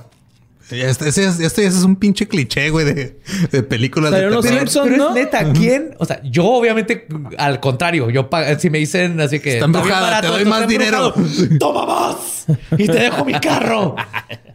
Sí, Sí, por eso, por eso qué bueno que Gabe maneja la economía de tu casa, Sí. por Ajá, cierto. ajá. Así te hago un blowjob si me das ya. ¡No! Y Gabe, no, espérate, güey. Vamos a hablar con... le podemos pagar con billetes. Sí, que Pero- se le enrollen billetes, no hay pedo. Pero neta, ¿quién? me, di- me disloco la mandíbula. La neta, ¿quién quien se encuentre una propiedad bien vergas y le dicen aquí mataron a alguien? Pocas personas van a dejar que eso los, los deterre de, de comprar la Los propiedad. de Terre, los disuada. Disuada. Disuada. Disuadir. Al principio, todo estaba normal. Ujú. La familia no creía en fantasmas y como todo, había, todo había sido demolido y reconstruido por dentro, Ujú. asumieron que este, cualquier mala vibra o cualquier cosa así fea se había ido, güey. Con agüita bendita se Que quita. como que se limpió, listo. Ajá. Con cloro y agua bendita. tiempo, todo bien. Yes. Sí. Y este es Suavitel. antibacterial. Teplar con suavitel por todos lados. Les pusieron cubrebocas a todos los maniquís. Sus manitas con gel antibacterial. Pasa por el los, tapete. los separaron un poquito nada más. A los pocos meses de vivir ahí se dieron cuenta que no. Como es común en embrujamientos, las extrañas experiencias comenzaron de forma sutil. El primer evento que recuerdan los Graves es cuando Vicky estaba aspirando la tierra y pedazos de grava que sus hijos habían metido al área de la alberca, cuando de repente la aspiradora Se apagó. Vicky se dio cuenta que se había desconectado de la pared. No pensó nada sobre el evento, asumiendo que simplemente pues, lo había jalado sin querer. De más. Ajá. Volvió a conectar la aspiradora. Todavía no había Bertas. No había Bertas, no había rumbas. Rumbas. Sí. Revisó que el contacto no estuviera este, Flojo. flojo y todo. Y después de unos minutos aspirando, se volvió a desconectar. Obviamente para la segunda vez ya estaba cuidando de como que no irse muy lejos. Aún así, dijo, ok, a ver, what the fuck. Su mente comenzó a dudar de lo que estaba sucediendo. Porque dijo, yo me estaba fijando que no jalara y nada. Quedó completamente convencido, convencida, perdón, de que no estaba jalando más de más el cable o alucinando, cuando ahora, habiendo tenido mucho más cuidado que la segunda vez en asegurarse de que sus acciones no causaran la desconectada, y además estaba volteando a ver así como hacia atrás, checando el cable, y es cuando vio que el cable se desconecta solo y sale, lo- sale aventado a la pared. Como un metro, violentado. güey. Sí, Ajá. como si alguien lo hubiera jalado y se separa un metro de la pared y cae, güey. Ahora hay, hay un ingeniero presente aquí en, en el set ahorita. Este, ¿una descarga eléctrica podría causar eso? güey? Dice que no. El ingeniero Entonces, dice que ajá, es un pinche fantasma. ¿Lo dijo el ingeniero o no lo dije y yo? fueron tres veces. Ajá. En otra ocasión, Vicky estaba llegando del trabajo cuando vio a un joven parado en el jardín frente a su casa que vestía una camiseta roja. Hmm. Aunque era una visión extraña, Vicky no pensó nada en ese preciso momento. Dijo, tal vez es un amigo de, de Rob o lo que sea. O sea, apenas llegó y hay un güey con camisa roja. Hasta que volteó hacia abajo y notó que la persona de la camiseta roja no tenía piernas. O por lo menos. oh, no mames, los podía motivador ver. profesional. El Nick. ¡Vayas de mi casa, no! ¡Aquí no! tronco, Era- tronco. Así el de Ranger Stimpy, güey.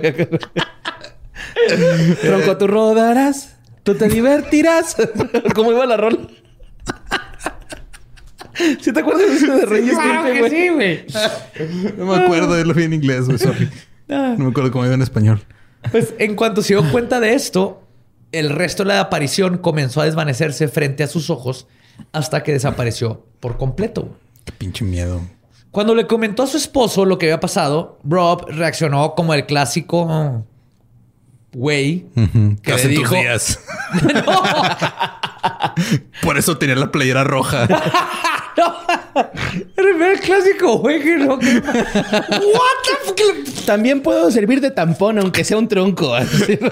Pues dijiste clásico vato y el clásico vato es un pendejo que dice cosas como esas, Sí, güey. mi objetivo era el clásico vato que no cree en fantasmas y Ah, trata de ok. ignorar el fenómeno. Pues es- lo está ignorando y está siendo misógino al mismo tiempo. Así es. México. El fenómeno está siendo misógino, güey. No, reaccionó como el clásico vato que reacciona este, negando el fenómeno y le dijo que seguramente una persona que quería ver la casa del asesino en serie. O sea, imagínate, le dijo, era Badía, huevo, que pinche Badía llegó. Sí. A ver, tenía bigote y el pelo de colorado. Atolín. Ah, no sé. Eh, Otra vez con eso, güey. señora, ¿sabía que esta es la casa de Herbert Baumeister? ¿Me puedo, me puedo pasar a su alberca? No. Chupando la pluma, güey. Sí, chupando mi pluma, O lápiz. sí, con mi gabardina, obviamente.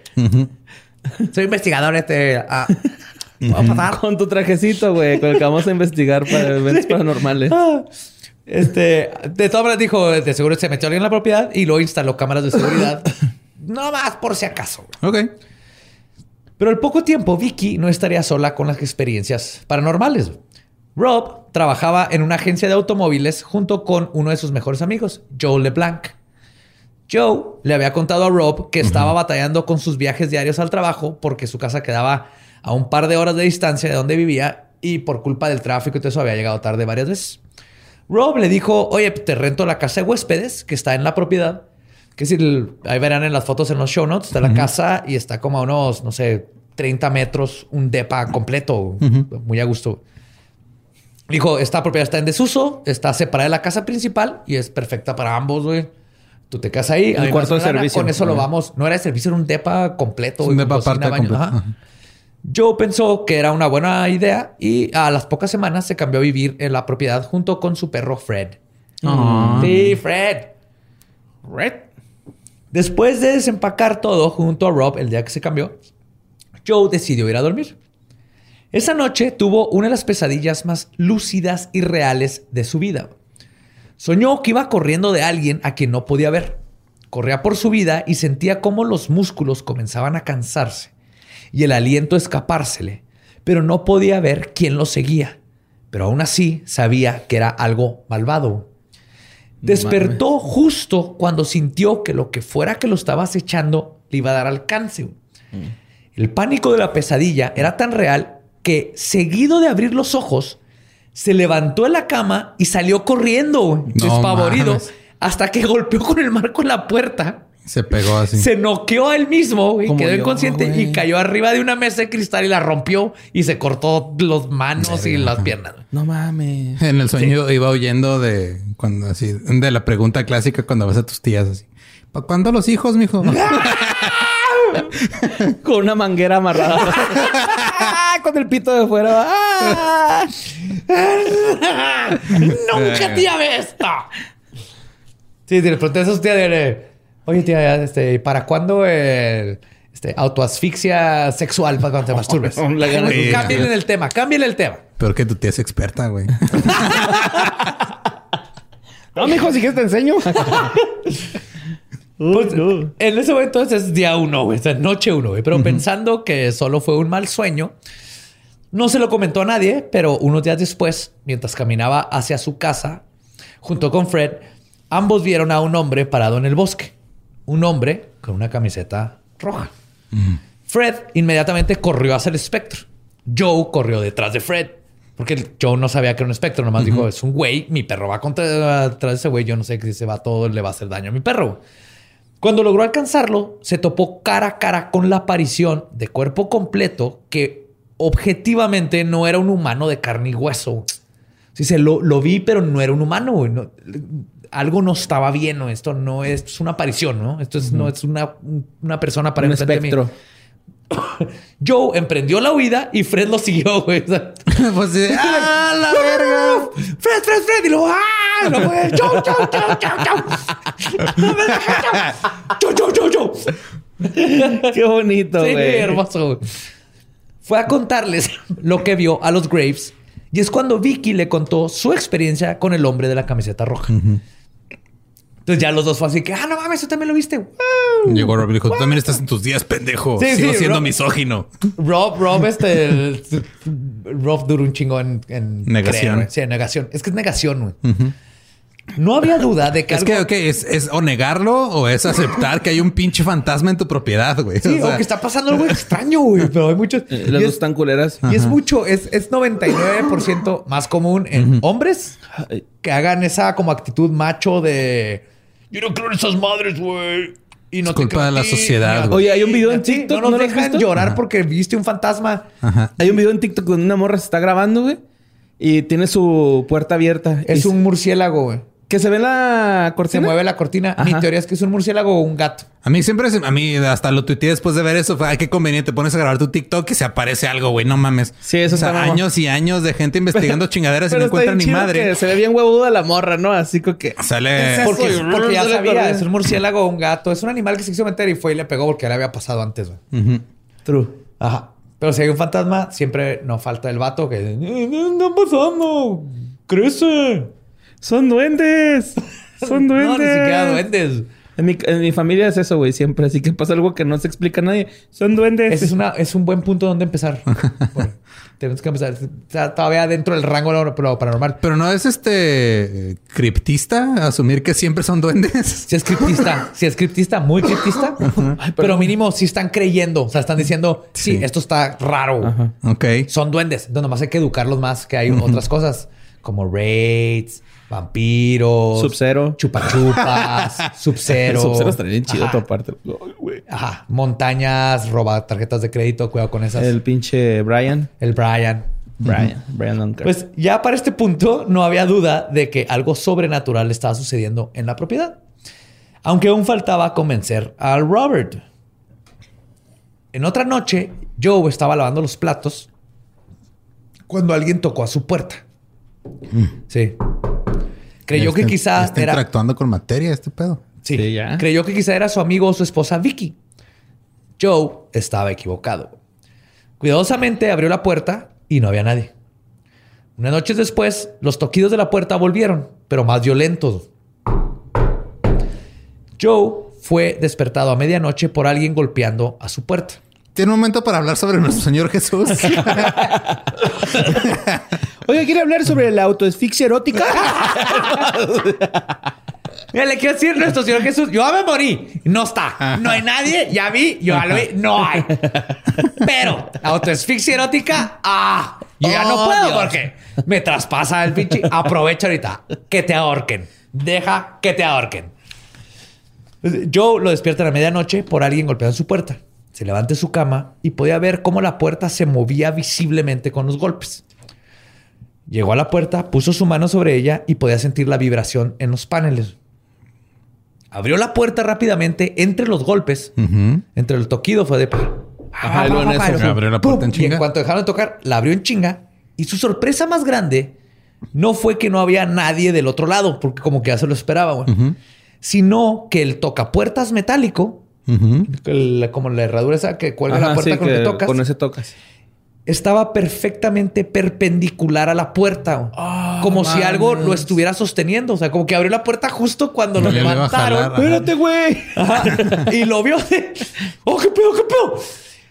Y a este que quedó así como a media acción de tocar cuando abrió la puerta. A los pocos segundos, o sea, lo vio y como en mofa, se bajó otra vez fuertemente y es cuando escuchó el último golpe. güey. Joe cerró la puerta y corrió a su cuarto mientras la chapa escuchaba que se, se empezaba a mover. Entonces, ¿Pero cuántas veces sonó esa madre?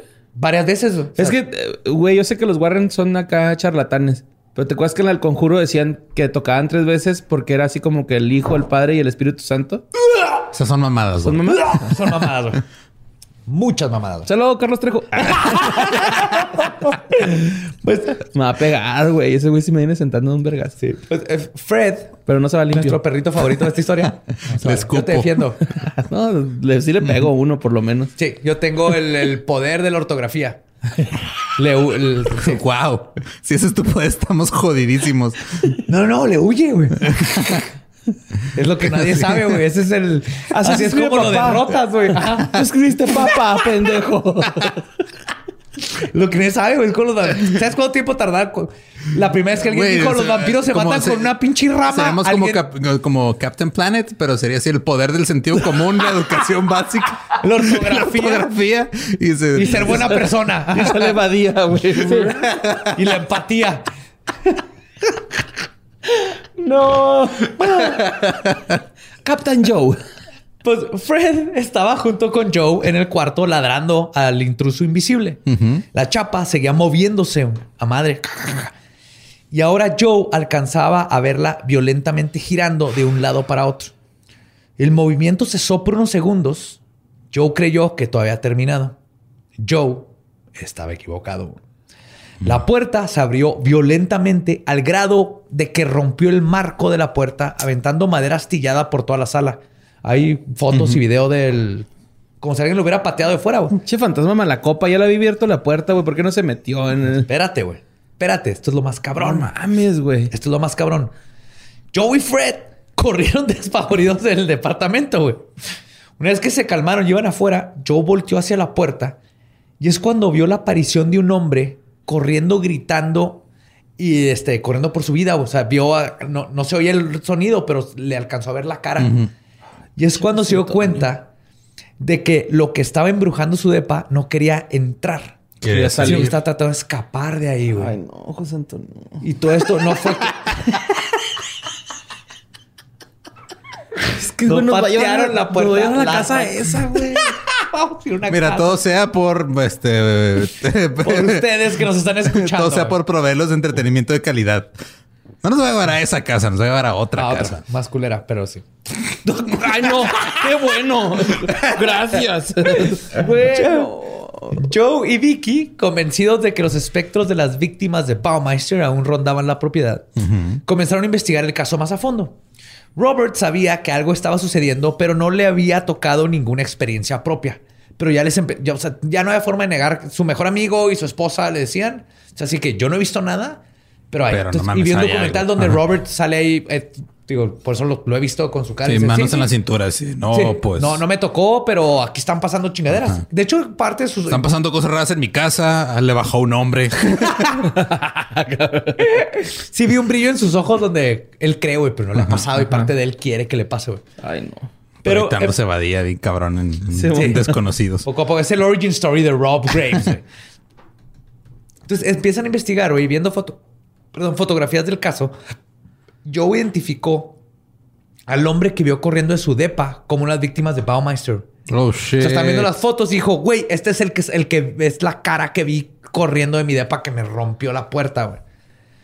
Una tarde, Joe y Fred estaban caminando. Esta es la historia de pobre Joe y Fred, güey. Ajá, Esto sí. les fue más vergas, güey. Este, este es verga, el culero, güey. Este es ya la. O sea, ya. ya- O sea, el pinche Rob y la otra morra ni en cuenta, güey, de lo que O está sea, pasando. no, sí, les, les pasó lo de la aparición, pasaban Pero no tan cabrón casa. como estos güeyes. o Pero sea, no, no. Y ahorita eh, tiene algo que ver con... Es que ellos lo ignoraron, va, güey. Yo creo que por eso así como que Sí, pasó y- desapercibido. Y aparte algo está pasando en la casa del Depa, güey, que es a lo que voy a llegar. Ah, ok, justamente, güey. Una tarde, Joe y Fred estaban caminando por la propiedad cuando Fred se lanzó corriendo al bosque de la nada, como persiguiendo un animal. Joe lo siguió hasta que su perro se detuvo. Joe notó algo particular donde Fred se había detenido y al mover un par de hojas encontró un hueso grande. La policía fue llamada y confirmaron que se trataba de un fémur humano. Y está bien cabrón porque dice la policía así que, güey, esta área la, Lo limpiamos. la limpiamos, la, la- la descubrimos y Joe dice, "Güey, es que se sintió desde que salió mi perro y todo eso de que algo nos llamó a ese lugar y encontraron un fémur, güey. Está el fémur, eso es, algo- es un dato este, que está ahí documentado, güey, con el forense y todo. Vicky, cuando supo todo esto, le comentó a Joe que donde habían encontrado el hueso es donde ella había visto al hombre de la camiseta roja, parado.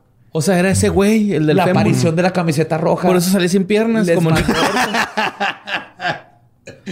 Nick Torso. Ya no me acordaba de eso. Está bien Un padre. saludo al Rob. Entonces, pero sí, sí era como una proyección de crisis diciéndoles, hey, falto yo. Eh, me falta algo. Porque al final nunca se supo cuántas Se lo llevó el perro. fueron, güey. Un amigo de Robert, Jeremy, que se había enterado de los eventos paranormales, quería ver si era cierto o no. Era, era más este, no creyente que nada, pero así que, eh, compa, están pasando más ahí, vamos a ponerse una peda de ver si veo fantasmas. Güey, Fue- es lo que tú haces, pinche José Antonio. No nos tenemos que meter en esos pedos, güey. Pues, visitó a sus amigos y todo iba bien. Estaban nadando en la alberca y sacando escarabajos que se habían hundido al fondo. Porque eran escarabajos. Ajá. Me ha tocado La- la ver momia. eso. Sí, La está momia. bien triste. Pónganle tarpa. ¿Tarpa? Eso es, esa- Tarpa, güey. Acabo de inventar una palabra. Cabrón. Ajá, no. ¿Qué es tarpa? Es que en inglés es Carpa y tarp. Tarp es este, la- es como el plástico que le pones a, a las albercas. Ah, ya, tarp. Ajá. Carpa y tarp. Tarpa. Ujú. Ok, Ey, ya entendí. Llevarnos pochismo. todos juntos. El idioma se inventa. Sí, está bonito. El Es- pochismo. Es- Estaba nadando. Joe sintió que alguien le tocó la espalda. Volteó para ver quién lo había llamado, pero se dio cuenta que todos estaban del otro extremo de la piscina. güey. Y aquí tú dices, holy fuck, porque en cualquier otro lugar puedes correr, pero en agua sientes. A ver, ya fantasmas que saben nadar, eso sí está bien pinche raro, güey. Deja tú que saben nadar, güey. En ese momento, una fuerza invisible jaleó, lo jaló hacia el fondo. güey. Joe comenzó a pelear por volver a la superficie y Jeremy notó que algo no estaba bien, güey. Porque pinche güey. te- No mames, como que se está ahogando. Ajá. ¿no? Si no mames, ese güey no se esperó una hora después de comer. Pues, ¿qué comiste? va? ¿Chamorro? Ahí Güey, yo siempre creía- porque a mí lo que me hicieron creer de niño es que si comías y no te esperas media hora, en cuanto tocara el agua, me iba a paralizar. Ajá. Ajá. Te paralizas y te mueres, güey, ahí mismo, Ajá. güey. Sí. Todo eso es No, ya. al- al- falso. sí, al último te das cuenta que ¡Falso! sí te da un calambrillo, pero te lo curas ahí en chingo, ¿no? Que te agarras el pie y... lo Si es tuerces. que te da un calambre, de hecho ni siquiera se sabe bien. Es muy. qué es- y ajá, no da es- calambres, güey. Es improbable. Es raro. Es falta de potasio casi siempre. Sí. Pero no sé. O sea, yo no soy médico. No, no pasa nada. Dejen a sus hijos nadar después de comer. O que no lo se que metan sí, a lo lo que sí es real es este si les ponen bloqueador, espérense unos minutos para que el bloqueador se Absorba. bien. se absorba. Porque si no, nomás se van a meter y se van a enjuagar el bloqueador y luego van a entregar eh, a- al, al hermano de tu novia todo quemado a su mamá y se van a enojar con ustedes. Camaroncín. Uah. Personal match. no digo, es una suposición. Dania, güey. Totalmente hipotético. Es un caso hipotético. Ahorita. Es un caso hipotético, Caso güey, nada más. Pues Joe comenzó a pelear por volver a la superficie y Jeremy nota que algo está mal. Fue a socorrer a su amigo y describe cómo su cara era de un terror que nunca había visto en su vida. güey. Joe alcanzó a agarrarse de Jeremy, quien lo ayudó a sacarlo del agua y Jeremy describe cómo sintió que algo lo Que estaba algo deteniendo. jalando. Ajá. Ajá. El estado de terror de Joe era innegable y todos decidieron que sería mejor que se salieran de la alberca. Así de alberca off limits. Por lo que estaba sucediendo a Joe, comenzaron a especular que Baumeister pudo haber hecho uso del departamento de su propiedad para cometer sus nefastos asesinatos. Está pasando todo esto y dijeron, "Al- algo pasa aquí. güey". Y quizás este, el- el- ese lugar escondía más secretos que la policía no había encontrado. Y una noche, algo sucedió que convenció a Joe no solo de esto, sino de que quizás el camino diario tardado del trabajo sería mejor que seguir viviendo en ese depa. Mientras Joe estaba trabajando en su computadora, Fred comenzó a ponerse tenso mientras miraba hacia la cocina. Al poco tiempo, Joe comenzó a escuchar el sonido de algo raspando contra la madera de las paredes. güey.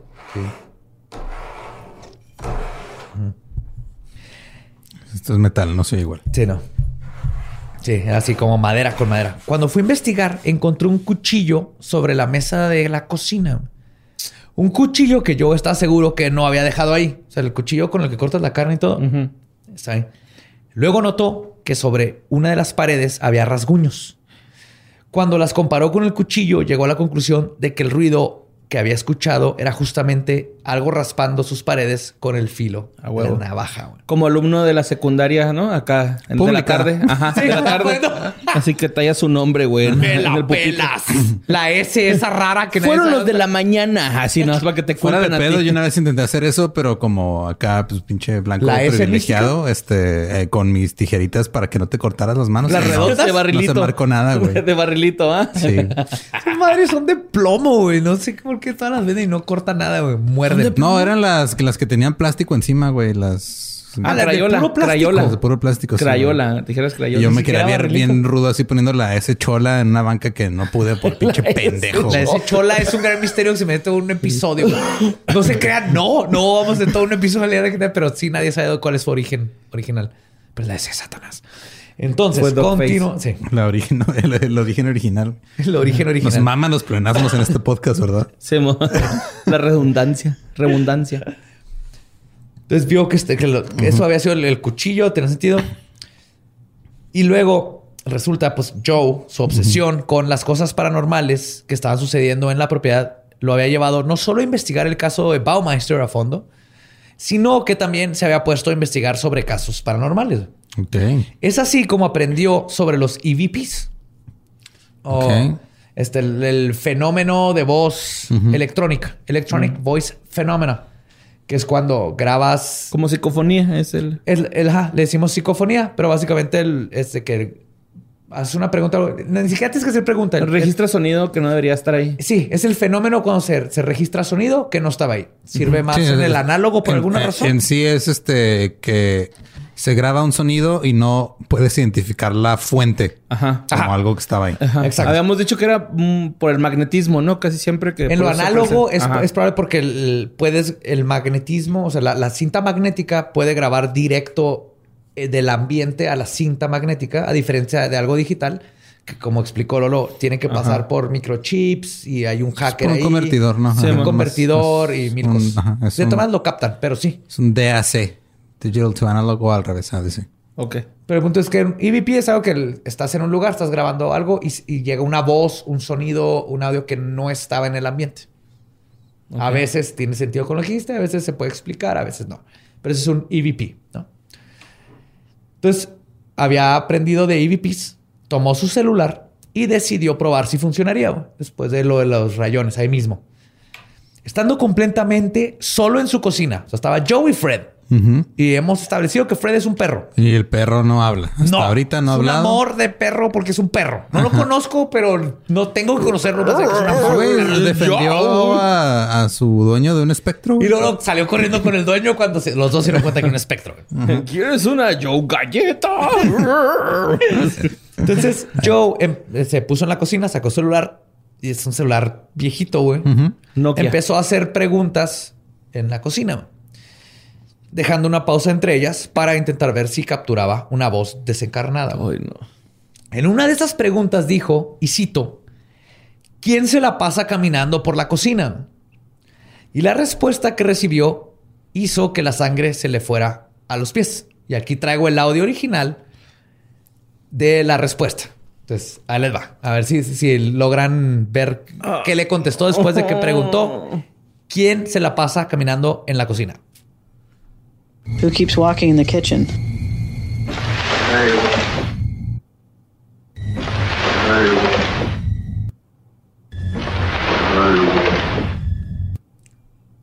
Puse tres veces el audio, Who Keeps watching, Walking in the Kitchen. Ujú.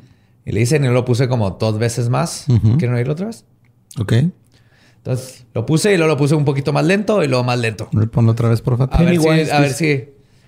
Who keeps walking in the kitchen?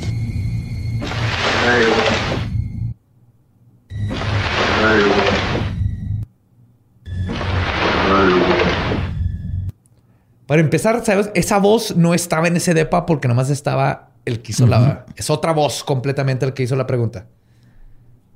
¿Estás bien, Borre? Pues que a ir a hacer, güey.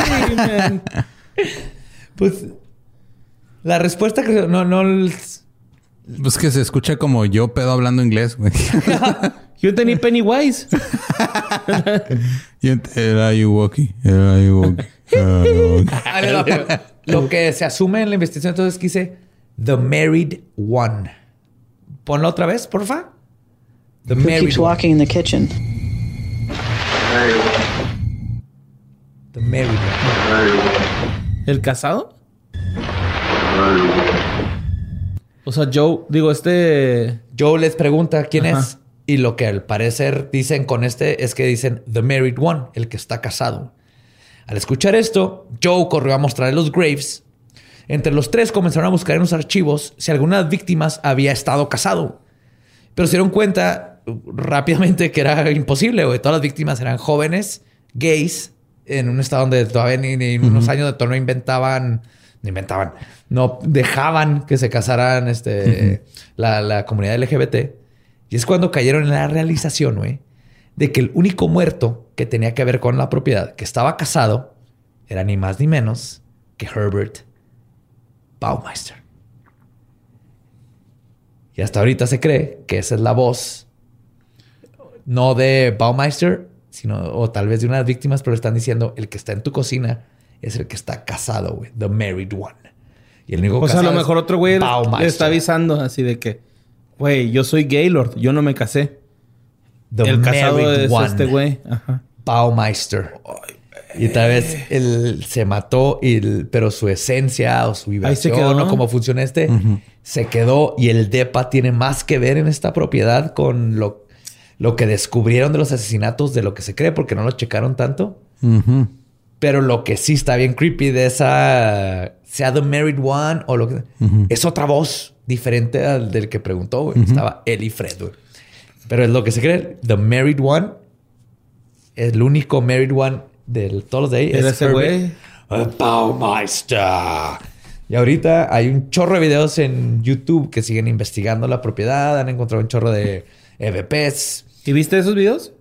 Sí. ¿Están cabrones? Se ve, o sea, se ve culero así el... No, hay mucho EVP. Este, no han captado este. ¿Sí se meten a la propiedad o no? Sí. O desde afuera. Ah, Ahorita están vendiendo, güey. Está en barata, 1.8 millones. O sea, para la cantidad sí. de la que Sí, pues para lo que es. es que para- ya la venden, este, el- no me acuerdo cuál es el nombre, pero básicamente es, te la venden a lo que costaría si tumbaran la casa. Sí, como terreno. Ah. Ajá. Ya nomás vale el terreno. El terreno, sí. 1.8 millones. O sea, es un chingo, ¿verdad? Como la película de para Tom la Hanks, cantidad. ¿no? Que compra un cantón y está todo culero. ¿Cómo se llama esa movie? Súper vieja. No me acuerdo. Súper vieja, no la vi. ¿Así se llama? Ándele pues, güey. eh, Ándele pues. Ándele pues. No, no me acuerdo cómo se llama, pero sí, es una Sí. película de Tom Hanks donde arreglan un cantón y arreglan algo y se descompone otra cosa y luego lo arreglan. The. Burbs. ¿Que los vecinos matan gente? No. No, Ah, es no, cómica pero- y de romance. Ah, pues The Burbs. Comedia es romántica. cómica Ajá, y comedia de romántica. asesinatos. Está bien chida. The Burbs con Tom Hanks. The Burbs. Ajá. Como que son los suburbios. Ajá, Ajá, son los burbios. Vean los burbios. Oh my God, es buenísimo. Güey, ¿por qué a la gente que nos escucha no le gusta que vayamos a jugar boliche o algo así, güey? ¿Por qué quieren que vayamos a descubrir Mira, eh, si encontramos un boliche abandonado y embrujado que todavía funcione y nadie se explique cómo, pues se arma, güey. Yo conozco uno. Puta madre, obviamente conoces uno.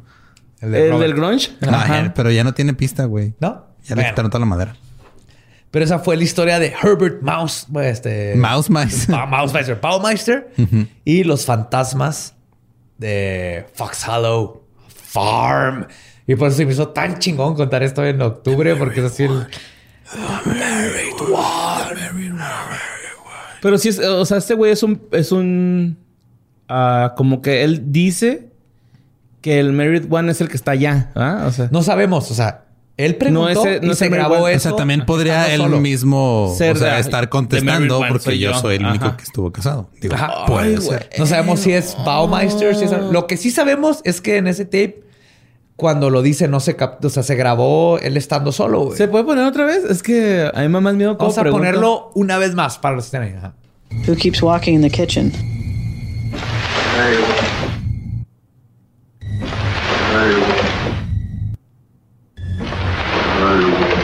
The Married One. Pero se oye completamente diferente el pitch de Oye, Joe. ¿cómo se escucha bien? Joe habla así, Who keeps watching in the kitchen? De hecho, yo creí que era, o sea, ajá. Te la vas. Who keeps walking in the Sí. kitchen? Keeps walking in the Parece canción de los Beastie Boys, ¿no? Así Who que- keeps walking in the kitchen? The Married One.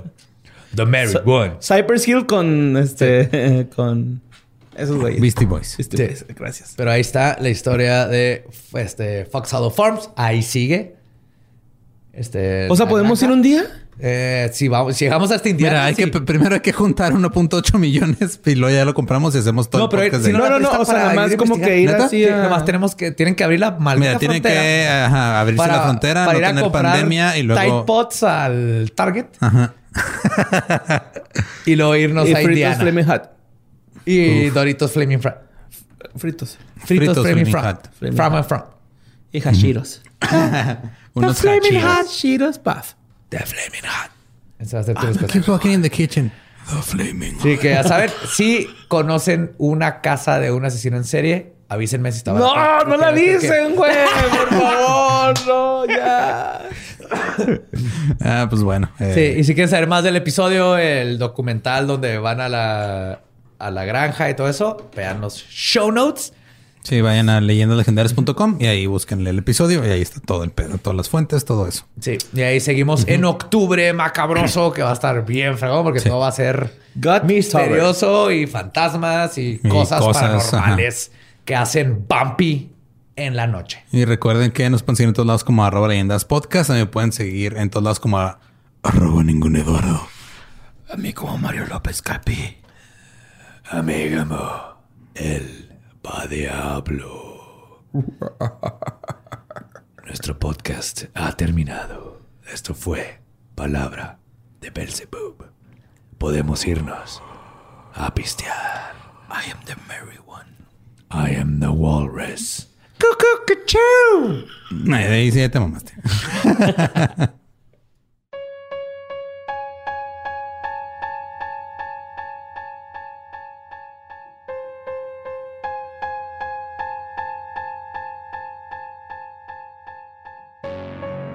Y ese fue el caso de los fantasmas de Fox Hollow Farms. ¿Qué más querían para octubre que asesino en serie? Diagonal. Fantasmas. Dos puntos. Fantasmas. Que ya- fíjate que ya lo estuve pensando bien y creo que más que una serie lo veo como una película, pero partiendo desde la casa. güey.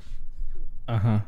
Y no voy a decir más. Ajá, no, no voy a decir más porque luego me roban la idea y la hacen para Sí. Blim y no quiero eso. Netflix, mensaje privado. Ahí, ahí Sí, compartimos. Por favor. Ideas. Ajá, ahí- Sí, ahí DM, está, sí. DM. Es como Flanagan. cuando te ponen... Flanagan contesta mis correos, puta madre. y este también les queremos eh, anunciar que tenemos un, un nuevo em, aliado con nosotros.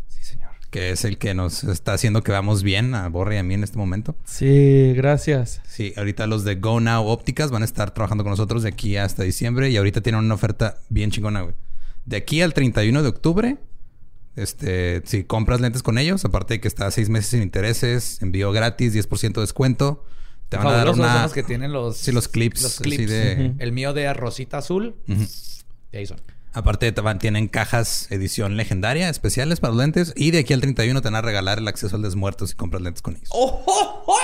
Entonces Oh, vayan a su Pues, Instagram. ¡Go now! Ay, ¡Go now, vatos! ¡Go now! Go.now.o. Así va que puedas ver el desmuerto porque ya tienes lentes. ¡Go now! Y pues bueno, eh, de cosas que han pasado, pasó lo del meteorito que nos estuvieron mandando mensajes sobre eso un chingo. Es, es un meteorito. Es un meteorito, ¿no? Pero ya viste lo que empezó a circular ahora, güey. De la, ¿Del virus o De bacteria? la persona que lo tocó y se murió, que es una nota que alguien se sacó de un Facebook completamente sin fundamentos. Del culo. Pues es lo Sí. mismo, güey. Sacó- salió del Facebook de una tía de alguien que tiene la misma capacidad informativa que un culo. Sí, lo vi. El... No. No, nadie, nadie se enfermó de un virus ni se murió de o bacteria. La posibilidad de que sobreviva un, una bacteria. Una bacteria, ajá, después de entrar a la atmósfera y que se queme todo, es Es, es muy poca. Hay toda una teoría de la panspermia y que siempre empezamos, pero es una posibilidad muy, muy chiquita y más de que le haya pasado esto. No. No. Lo que sí está en cabrón es que ya están vendiendo pedazos del meteorito. Bueno, desde que cayó. Sí, qué Lo están pedo, vendiendo ¿eh? en 6 mil pesos. Me mandaron una publicación de Y eso. es un pinche ladrillo ahí Ah, se veía cabrón, güey. El meteorito. ¿La cola? Ah, sí. Acá como- Y luego los... ¡Cacaroto! ¿Cómo se iba? Que curiosamente también podría haber sido basura de la estación espacial, pero se cae en otro lado, ¿no? Casi siempre. sí. Y no sé, no dura tanto así. Sí, no, no quema como- tanto. Como el material es más, este, menos denso, se, No quema tanto. se deshace. Pero sí, Monterrey era un meteorito. Sí, cayó en Ciudad Victoria, ¿no? O sea, No lo sé vieron. dónde cayó finalmente. Ajá, según yo. en cayó- Tamaulipas, ajá. Sí. Yo según he visto que Tamaulipas, pues Ciudad Victoria es Tamaulipas. Viajan un chingo, es lo que aprendí. Y me pone triste porque dije, cuando vea uno voy a salir corriendo para agarrarlo. Pero No, no, no, no. No, no llegas. Y también estuvieron pasando una foto varias veces que de aquí en Julimes, en Chihuahua, Ajá. de que había un niño fantasma. ¿Julimes? Ah, sí, qué pedo con eso, güey, eh. Eso ahí medio Tiempo, ¿dónde está Julimes? al lado de. al lado de Melames. Estuvo bien de primaria. eso, La capital perdón, del güey. churro chihuahuense. Estuvo súper de kinder, güey, perdón. Es que los niños están chiquitos. Eh, pero no, de hecho, yo tampoco sé dónde está Julimes, güey. Yo soy pésimo para geografía. Solo sé que está en el estado. El punto es de que en Julimes eh, hay 1795 habitantes y un niño fantasma. Sí. Está entre. Está a un lado del río Conchos, güey. ok. No sé dónde está el río Conchos, pero ahí está, güey. Lo ubico. Al lado del río está Co- A lo que iba es de que, mira, te voy a leer lo que dice. Dice: Hace un par de semanas mi papá tomó la foto. El niño que aparece en la foto con playera roja es mi hijo menor, el cual estaba solo con mi papá en el arroyo de agua caliente. El niño que sale sin ropa no lo conocemos para nada. No estaba ahí. ¿De dónde salió? Mi hijo estaba solo. Dice, pero lo más extraño no es el niño, sino las manos que aparecen tras de mi hijo, siendo que el arroyo a una persona mayor le llega poquito arriba de los tobillos. En verdad no sé qué pensar. Y te voy a enseñar la foto, yo, Ajá. que no la has visto. No, no la he visto. Y voy a este poner la foto aquí en el video para que vean los demás. Ahí está la foto de el niño semidesnudo enfrente del niño con cara de Ah, what the fuck y unas manos raras ahí atrás. Ok, definitivamente hay unas manos ahí. Está un niño cagando, parece. Ajá. El, alguien de rojo y hay unas manos. Li- li- hay- definitivamente hay unas manos ahí. No está cagando, está jugando. Está cagando, güey. ¿Sí? Pues por eso no trae playera ni calzones. No, pero el, el hijo de él. Entonces nomás habían dos niños y No, o esas- sea, el un niño. niño. El niño de playera roja Es es, lo- el único que es estaba el que ahí. estaba ahí. El otro no saben dónde salió y las manos tampoco saben qué pedo. Espérate, ¿son dos fantasmas entonces? Sí. Aparentemente, Aparentemente. son unas manos fantasmas y un niño fantasma. Pero eso pues está es- muy extraño. Es la única información que hay de esa foto. O sea, no sabemos si en realidad la No foto alguien la subió y luego ya este, no sé, o sea, alguien se inventó Es la como la foto esta de, de un este que dijeron que en McDonald's que estaba en los jueguitos y que se vio como una cara atrás de una niña. ¿No lo han visto? En, en el jueguito, así como en la ventana esa de. Ah, sí, ajá, sí, cóncava. ya, me acuerdo de ajá. Eh, uno no están en McDonald's porque si ves el restaurante no es McDonald's. Entonces desde ahí ya mentira. Uno, locación, mal. Dos, es, un- es una persona que estaba ahí y se ve- deforma por la forma cóncava del plástico ese. El punto es de que no podemos saber el contexto bien de que si habían o no más Sí, niños. digo, con la anécdota dices, ok, va. Pues ese niño salió de la nada y quería ir a cagar y luego su Pero las manitas. de ahí Las atrás. manos sí están extrañas porque sí está bien bajita el agua. Al menos que ahí haya un hoyo. O a menos de que parezca que son unas manos y en realidad También es otra parece, cosa. puede que sea nomás Plantas, este pasto, porque también la foto la tomaron con un pinche alcatel de. Pinche calculadora, ¿va, güey. Ajá. Creo que es una papa. Ajá, es una papa para tomar esa foto. Ajá. Con un Tamagotchi. Con el Game Boy eh, cámara, ¿te acuerdas? Ándale. Sí. chido. Eh, entonces, en resumen, pues este, la foto parece real. No sabemos por qué hay un niño ahí que parece que está cagando y el otro niño nomás viéndolo con cara de güey porque estás cagando en el río. O sea, el- el- las manos se ven reales, el Ajá. niño se ve real, no se ve photoshopeado ni nada lo de ahí. Ujú. Lo que no conocemos el contexto es si Exacto. tenemos que depender de lo que dijeron que nomás había un niño en ese arroyo. Y pues ya, esas son las. No, las- hay una, hay una han- muy importante que, que yo quiero hablar porque me han inundado Ah, en la red.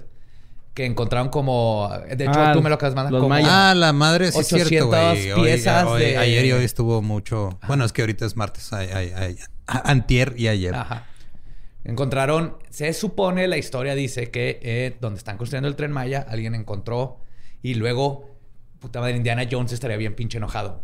Se- según esto, se encontraron unas piezas que son obviamente aliens grises, así con los ojos, pero decorados con simbología y iconografía maya, y que se los llevaron antes de que no sé quién se lo chingara, en lugar de hablarle a un arqueólogo o lo que sea. Y las fotos están así en una troca y en, arriba un costal y así. Pero hay varios problemas con esto. Uno, igual. Alguien dijo que esas piezas se las encontraron en Tren Maya. La neta, yo las vi Ajá. y eh, creo que acepté la publicación, pero nomás para ver qué decía la gente, a ver si salía alguien que supiera algo y...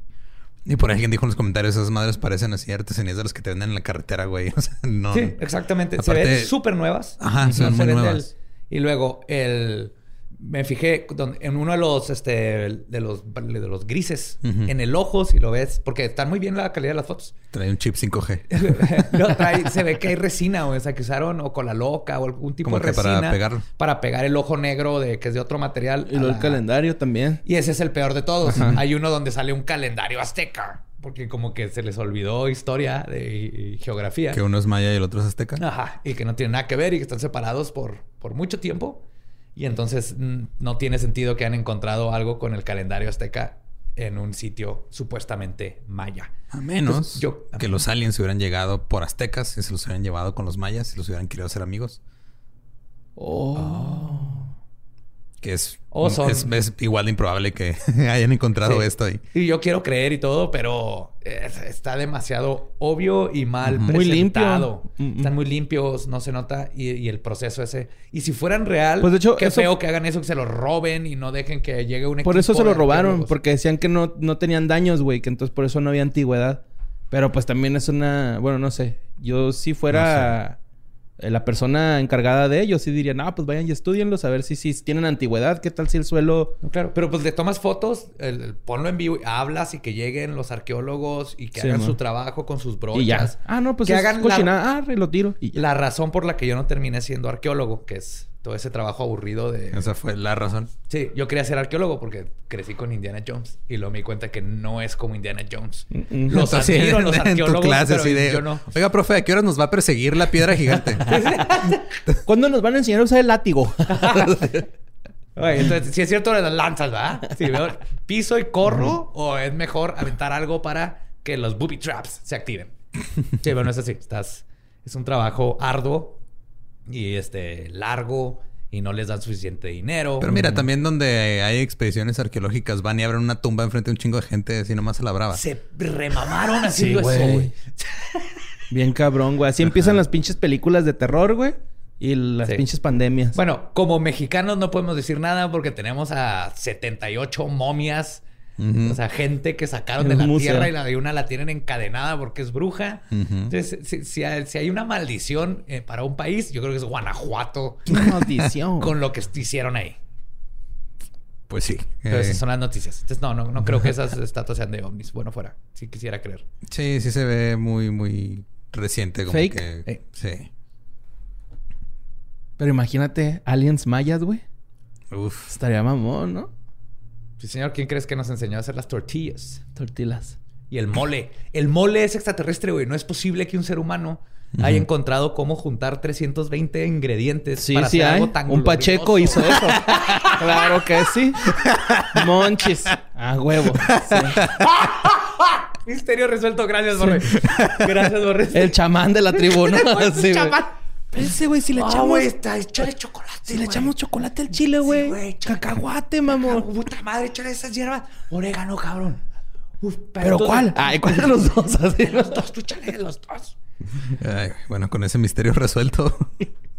Sé que cerrar aquí acabo de hacer algo glorioso. Sí, ajá. Nos escuchamos la próxima semana. Abrahadabra. Es año de jugar la trivia legendaria. ¿Crees que sabes más que Borre? ¿Crees que sabes más que Lolo? Prueba, prueba, prueba tus habilidades con la nueva trivia, trivia, trivia legendaria de leyendas legendarias. Disponible en Amazon. ¿Estás listo para convertir tus mejores ideas en un negocio en línea exitoso? Te presentamos Shopify.